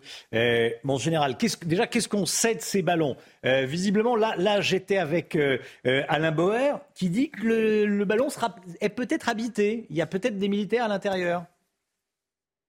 Non, je pense pas que le, ballon soit habité. Là, je pense que là, il faut rassurer les gens. c'est un ballon d'observation que les Américains connaissent, de surveillance, que les, que les Chinois utilisent à quelques occasions. La particularité là, c'est plutôt le fait que c'est le contexte dans lequel il l'utilise et le fait que cette mission dure très longtemps, malgré les avertissements de, l'armée américaine qui, par exemple, a, envoyé des intercepteurs pour euh, menacer le, ballon. Et ça, les, Chinois le savent. Donc il y a un dialogue entre la, entre la Chine et les États-Unis pour que ce, pour que ce ballon, qui est une violation caractérisée de l'espace aérien américain, euh, soit enlevé de l'espace aérien par les Chinois. Donc on est effectivement dans un bras de fer, une provocation, avec des risques, des risques qui sont maîtrisés par les deux parties. L'objectif de ce type de ballon? Pardon, Romain? Quel est l'objectif de ce type de ballon?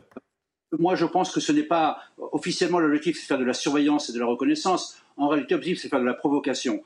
On est dans une logique de provocation entre les États-Unis et la Chine sur euh, deux sujets, un principal et un secondaire. Le secondaire, c'est la, position euh, de les États-Unis vis-à-vis de la, de la Russie et de l'Ukraine, dans laquelle il ne faut pas se tromper.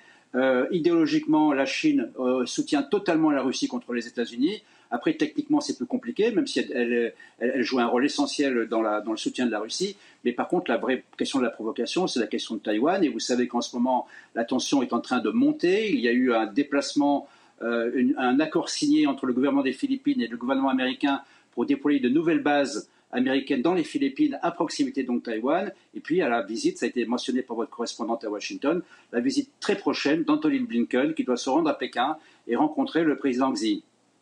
Cette information qui tombe à l'instant, Pékin dit vérifier les informations sur un ballon espion en Amérique du Nord. Bon, Pékin qui dit vérifier, voilà. Bon, euh, commentaire en général? Écoutez, on est dans cette espèce de poker menteur euh, permanent euh, en ce qui concerne les, missions de surveillance et de renseignement. voilà, c'est normal. mais je pense qu'il ne faut pas, faut, pas s'inquiéter. En tout cas, il n'y a pas de risque d'escalade à court terme, mais on sent bien qu'il y a un risque d'escalade à long terme entre les États-Unis et la Chine. Ça, c'est évident, tout le monde le dit, tout le monde le voit, tout le monde le sait. Donc, euh, il faut toujours se préparer au pire. Merci beaucoup, euh, mon général, général Clermont, avec nous. À Antibes, un appart-hôtel a été réquisitionné pour loger des mineurs isolés. Les centres d'accueil sont complètement saturés dans le département et pour cause, depuis plusieurs semaines, de nombreux migrants mineurs franchissent la frontière franco-italienne à Menton. Alors le préfet des Alpes-Maritimes a donc euh, signé un arrêté pour les héberger en urgence pendant un mois. Solène Boulan et Franck Trivio. C'est dans cet hôtel situé à Antibes, dans les Alpes-Maritimes, que des jeunes migrants sont accueillis selon la volonté du préfet. Mes voisins en ont parlé, on en a parlé entre nous et ça ne nous rassure pas du tout. Puis je veux dire, c'est pas une solution de les laisser tout le temps comme ça. Voilà, ça rassure pas du tout. Au total, 120 chambres sont réquisitionnées pour une durée d'un mois, car les foyers d'accueil saturent face à l'arrivée d'un nombre important de mineurs non accompagnés. Il est euh, aujourd'hui urgent que l'État se préoccupe de cette affaire-là. Alors, accélérer les procédures, une répartition sur le territoire national et, en même temps, peut-être avoir une, organisation de logement de ces enfants euh, de façon euh, massive sur l'ensemble du territoire. À Antibes, situé au sud du département, les mineurs non accompagnés affluent depuis Menton, à la frontière franco-italienne. Alors la police aux frontières réclame plus de moyens. Depuis 2-3 ans, il y a une charge de travail qui augmente et a des effectifs qui, diminuent à la PAF 06. Donc il faut vraiment augmenter les effectifs et il faut réfléchir aux structures, absolument. Euh, on ne peut pas continuer comme ça, il faut vraiment des structures d'accueil pour ces mineurs. Les Alpes-Maritimes dénombrent environ 700 mineurs non accompagnés. Considérés comme des personnes vulnérables, ils doivent être pris en charge par la protection de l'enfance, qui relève de la compétence des départements. Lundi, la motion référendaire du RN sera débattue à l'Assemblée nationale. Vous êtes 69% à être favorable à un référendum sur la réforme des retraites. Résultat de notre sondage CSA pour CNews. Gauthier Lebret avec nous. Information CNews ce matin vous euh, révélait à 6h50. Le RN lance un site internet ce matin pour appuyer son initiative de, référendum Absolument. Alors vous allez sur ce site internet, vous entrez euh, le nom de la ville dans laquelle vous résidez et ça vous donne le nom de votre député. Et l'idée du RN, c'est d'envoyer un mail automatique que vous devez tout de même signer. Vous voyez les informations sur euh, votre écran pour faire pression quelque part sur ce député. L'idée du RN, c'est d'abord de faire pression sur les députés de la NUPES qui ne veulent pas a priori voter leur motion référendaire. Je vous rappelle ce qui s'est passé. Il y avait deux motions référendaires, l'une déposée par la NUPES, l'autre par le Rassemblement national. Il y a eu un vote organisé par la présidente de l'Assemblée, Yael Braun-Pivet, et c'est le RN qui a gagné ce euh, tirage au sort. Alors toutes les positions ne sont pas les mêmes quand même au sein euh, de la NUPES. D'abord, euh, il y a le PS et Europe Écologie Les Verts qui ont dit d'ores et déjà qu'ils voteraient contre. C'est plus nuancé du côté du PCF et de la France insoumise où c'est pas encore tranché. Ils veulent même essayer de déposer une nouvelle motion référendaire pour eh bien un nouveau tirage au sort pour éviter de voter celle du RN. Mais rien n'est sûr, les délais sont trop courts puisque c'est lundi que sera débattue cette motion référendaire. Et puis enfin, le RN veut aussi faire pression sur les élus euh, LR, leur rappeler que 54% euh, de leurs électeurs sont contre cette réforme. Vous savez qu'il y a beaucoup de députés LR qui sont euh, sceptiques parce qu'ils se font gronder par leurs électeurs quand ils vont sur les marchés. Donc ce site internet eh est là aussi pour faire pression sur les députés, les républicains, donc organisés par le RN. Merci Gauthier. Un témoignage, deux témoignages plus précisément. Euh, extrêmement fort et triste. Lundi prochain s'ouvrira le procès de l'incendie de la rue Erlanger à Paris. Ce drame avait fait 10 morts, c'était il y a presque 4 ans jour pour jour. C'était le 5 février 2019. Une habitante de l'immeuble sera jugée par la cour d'assises de Paris. Et ce matin, nous allons à la rencontre de deux victimes, une rescapée et la mère d'une disparue. Noémie Schulz, Charles Baget, Fabrice Elsner et Adrien Lopez. Claire a quitté Paris. Elle ne pouvait plus vivre à un étage élevé. Elle a choisi cet appartement à Orléans, près de sa famille, dans un immeuble moderne, et elle se tient prête en cas de nouvel incendie. Je peux évacuer de ma chambre, du salon, et ici, j'ai ma corde. Ça, en cas de besoin, je l'utilise. Si Claire envisage le pire, c'est parce que le 5 février 2019, elle a passé deux heures pieds nus sur son balcon du huitième étage à attendre les pompiers. J'entends mes voisins hurler, j'entends euh, des cris, euh, des cris euh, que j'ai jamais entendus toute ma vie, des hurlements de quelqu'un qui, quelqu'un qui souffre, quelqu'un qui, qui, se fait, qui, qui, se fait attraper par le feu et qui est en train de mourir, brûlé vif. j'entends, je sens des odeurs aussi, pas des odeurs que de plastique ou quoi. Je sens des odeurs, enfin des odeurs quoi. On est désespéré parce que quand on sait ce qui se passe en dessous et quand on voit ce qui se passe en dessous, que mes voisins du dessous, bah, certains euh, se sautent ou bah, on se dit que nous, aux étages plus élevés, on ne va pas y arriver. quoi. Donc bah, je prends un moment pour parler à ma grand-mère, pour parler à ma maman. J'ai dit au revoir à toute ma famille, à tous mes amis, dans ma tête. Ouais. Adèle, une voisine, s'est elle aussi réfugiée sur son balcon du huitième étage pour échapper aux flammes. Paniquée, elle hésite à monter sur le toit. Elle appelle sa mère. Pendant une heure, Adèle, Pascal et un pompier vont se parler au téléphone. Il euh, faut, bah, faut, que je monte et le pompier lui a demandé de ne pas monter de rester à terre. Et je lui disais, mais s'il faut monter. Donc j'expliquais la physionomie des lieux, qu'elle est au dernier étage. Et le pompier euh, s'est fâché contre moi. Il m'a dit, Madame, arrêtez de donner des consignes contraires aux miennes à votre fille. Mais moi, je voulais sauver ma gosse, c'est normal. Et, du coup, Adèle, elle a écouté le professionnel, elle n'a pas écouté maman. Et du coup, elle a assisté à toute la progression du feu pendant une heure jusqu'à sa mort. Et, les dernières paroles de Adèle, c'est euh, Maman, j'ai les flammes sur moi. Malgré sa souffrance, Pascal a prévu d'être la plus présente possible aux audiences. Elle attend des réponses aux nombreuses questions qu'elle se pose encore. Moi, je voudrais juste comprendre, comprendre pourquoi euh, on en est arrivé là. Il n'y aurait jamais dû avoir 10 morts en termes clairs. Mais encore une fois, moi, je n'ai aucune revanche à prendre. Tout ce que je veux, c'est qu'on me ramène ma fille. Et ça fait presque 4 ans, ma fille n'est toujours pas là. Claire, Pascal et de nombreuses autres victimes seront entendues pendant ce procès qui doit durer trois semaines. Voilà, témoignage bouleversant euh, recueilli par Noémie Schulz, Charles Baget, Fabrice Elsner et Adrien Lopez. Le, euh, le procès débute euh, lundi et on le suivra bien sûr sur, sur CNews. Noémie Schulz le suivra pour CNews. Il est 9h moins le quart, la santé avec Brigitte Millot. Votre programme avec No Fin Solution, l'expert de la laine minérale de verre, éco-conçu pour un intérieur sain et confortable. Docteur Millot, bonjour Brigitte. Bonjour. Demain, c'est la journée mondiale de lutte contre le cancer et ce matin, vous répondez à plusieurs questions que l'on se pose. Première question, une tumeur est-elle toujours cancéreuse? Non. Une tumeur peut être bénigne, et c'est vrai que dans la tête des gens, tumeur égale cancer. On peut avoir des tumeurs bénignes. Une tumeur, ça veut dire gonflement. Hein. Euh, donc une tumeur, c'est quand les, des cellules euh, se multiplient euh, excessivement. Hein. quand ce sont des cellules normales, eh bien, ça fait un polype, un adénome, et ça, c'est bénin. Attention, un polype peut aussi devenir malin. Par exemple, si vous avez, on vous fait une coloscopie, on vous découvre un polype du côlon, on va préférer l'enlever parce qu'on ne va pas pouvoir le surveiller régulièrement. Donc, on va préférer l'enlever pour éviter qu'il ne se cancérise. Mais il peut y avoir des tumeurs bénignes et des tumeurs malignes. Le cannabis peut-il donner le cancer? La cigarette, on le sait. Le cannabis peut-il donner le cancer? La cigarette, c'est le premier facteur, le tabac, hein, le cancer. Oui, une étude récente indique que le cannabis peut aussi entraîner des cancers du poumon et des cancers précoces. C'est-à-dire que l'âge moyen de survenue d'un cancer du poumon chez un fumeur, c'est 65 ans, et chez un fumeur de cannabis, c'est 53 ans. Donc des cancers beaucoup plus précoces chez les fumeurs de cannabis. On pense, on n'en a pas encore la preuve euh, certaine, mais on pense que ce serait lié à l'absence de filtre. Vous savez, quand on fait un joint, il n'y a pas de filtre du tout.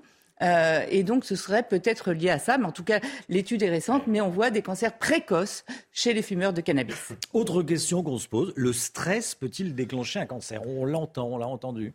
Oui, alors ça, c'est très compliqué d'y répondre euh, rapidement.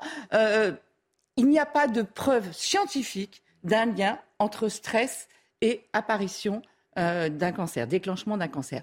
Or, quand on voit à quel point notre cerveau peut influencer euh, euh, le lien entre cerveau et corps est quand même très très important. Donc on peut se poser des questions, surtout qu'on sait que le stress peut diminuer notre immunité. Or, l'apparition d'un cancer peut être aussi liée à une baisse de l'immunité. Quand on sait que le stress peut agir sur certaines hormones. Or, on sait que les hormones sont impliquées dans certains cancers. Hein. Il y a des cancers qui sont d'ailleurs hormono, enfin, hormonodépendants. Euh, donc, euh, on peut se poser des questions. Quand on sait aussi que le stress peut vous amener à avoir une consommation de tabac ou d'alcool plus importante et que ce sont aussi des facteurs de risque. Indirectement, voilà. ça va oui. Quand on sait que le stress fait que vous pouvez être amené à consulter plus souvent, donc on peut avoir une augmentation des dépistages. Euh, donc voilà. Donc c'est très difficile de répondre à cette question. En revanche, ce que l'on peut dire, c'est que euh, un choc suivi immédiatement d'un cancer, ça a priori, ce n'est pas possible parce que c'est assez long l'évolution d'un cancer. Hein. Donc, euh, choc et immédiatement après cancer, là, on peut dire qu'il n'y a pas de lien. Mais en tout cas, c'est difficile de répondre à cette question. Pas de preuves scientifiques. Oui, mais, mais, quand même beaucoup de, de pistes qui, oui, euh, le jeûne peut-il ah, traiter le cancer? Ça, on oublie. Hein. Euh, on l'a vu, il y a eu quand même. Euh, Je posais la question parce que vous m'avez demandé. Oui, mais, vous avez raison de la poser parce qu'il y a énormément de gens qui se font avoir. alors, l'idée est séduisante parce que le cancer, ce sont des cellules qui grossissent, qui grossissent, qui grossissent, qui ont besoin de manger, de manger, manger pour grossir. Et donc, l'idée de leur couper les vivres, ça pouvait paraître séduisant. Sauf que ça coupe les vivres aux cellules saines et pas euh, aux cellules cancéreuses. Donc, au contraire, on a besoin d'être bien en forme pour pouvoir lutter contre un cancer. Peut-on réellement guérir du cancer Oui, oui et oui. 80% des cancers des enfants guérissent, même s'il faudrait que ce soit 100%, mmh. évidemment. Et un cancer sur deux guérit chez un adulte. Je rappelle qu'on parle de rémission complète. Quand on reste 5 ans sans signe clinique de maladie, de réapparition de la maladie, 5 ans après un traitement. Et donc, on sait qu'un cancer sur deux guérit. Et ça va s'améliorer. Parce qu'on ne reste pas impuissant contre le cancer. Il y a énormément de traitements. La recherche avance à grands pas. Votre programme avec No Fin Solution, l'expert de la laine minérale de verre, éco-conçu pour un intérieur sain et confortable. 8h49. Vous avez, il y encore plein de questions autour du cancer. Ça sera le thème, bien sûr, de votre émission. Euh, demain, BDM, spécial cancer. Oui, mais on, verra surtout comment se forme un cancer. Parce que tout le monde connaît le mot cancer, mais personne ne sait exactement comment ça se forme. BDM, bonjour docteur Millot, tous les samedis à 10h. Donc c'est demain à, à 10h. Belle journée à vous sur CNews. On se retrouve lundi 5h55 avec toute l'équipe de la matinale. Chana Lousteau, le docteur Millot, Georges Fenech nous accompagnait ce matin, Alexandra Blanc, euh, Lomic Guillot et puis euh, toute l'équipe, bien sûr, euh, notamment Deborah James Madja, hein, mmh. qui est euh, aux manettes, bien mmh. sûr. Et toute l'équipe. Et toute l'équipe, voilà, et tout le reste de l'équipe. les meilleurs moments de la matinale, c'est sur cnews.fr, c'est le replay. Dans un instant, c'est Pascal Pro, l'heure des pros avec Pascal et, tous ses invités. Demain matin pour la matinale, c'est Anthony Favali. Belle journée à vous, à demain. À lundi. demain Tout de suite, Pascal Pro dans l'heure des pros.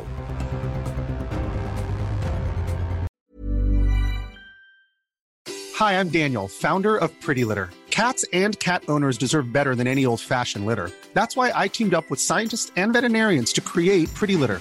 Its innovative crystal formula has superior odor control and weighs up to 80% less than clay litter. Pretty Litter even monitors health by changing colors to help detect early signs of potential illness. It's the world's smartest kitty litter. Go to prettylitter.com and use code ACAST for 20% off your first order and a free cat toy. Terms and conditions apply. See site for details.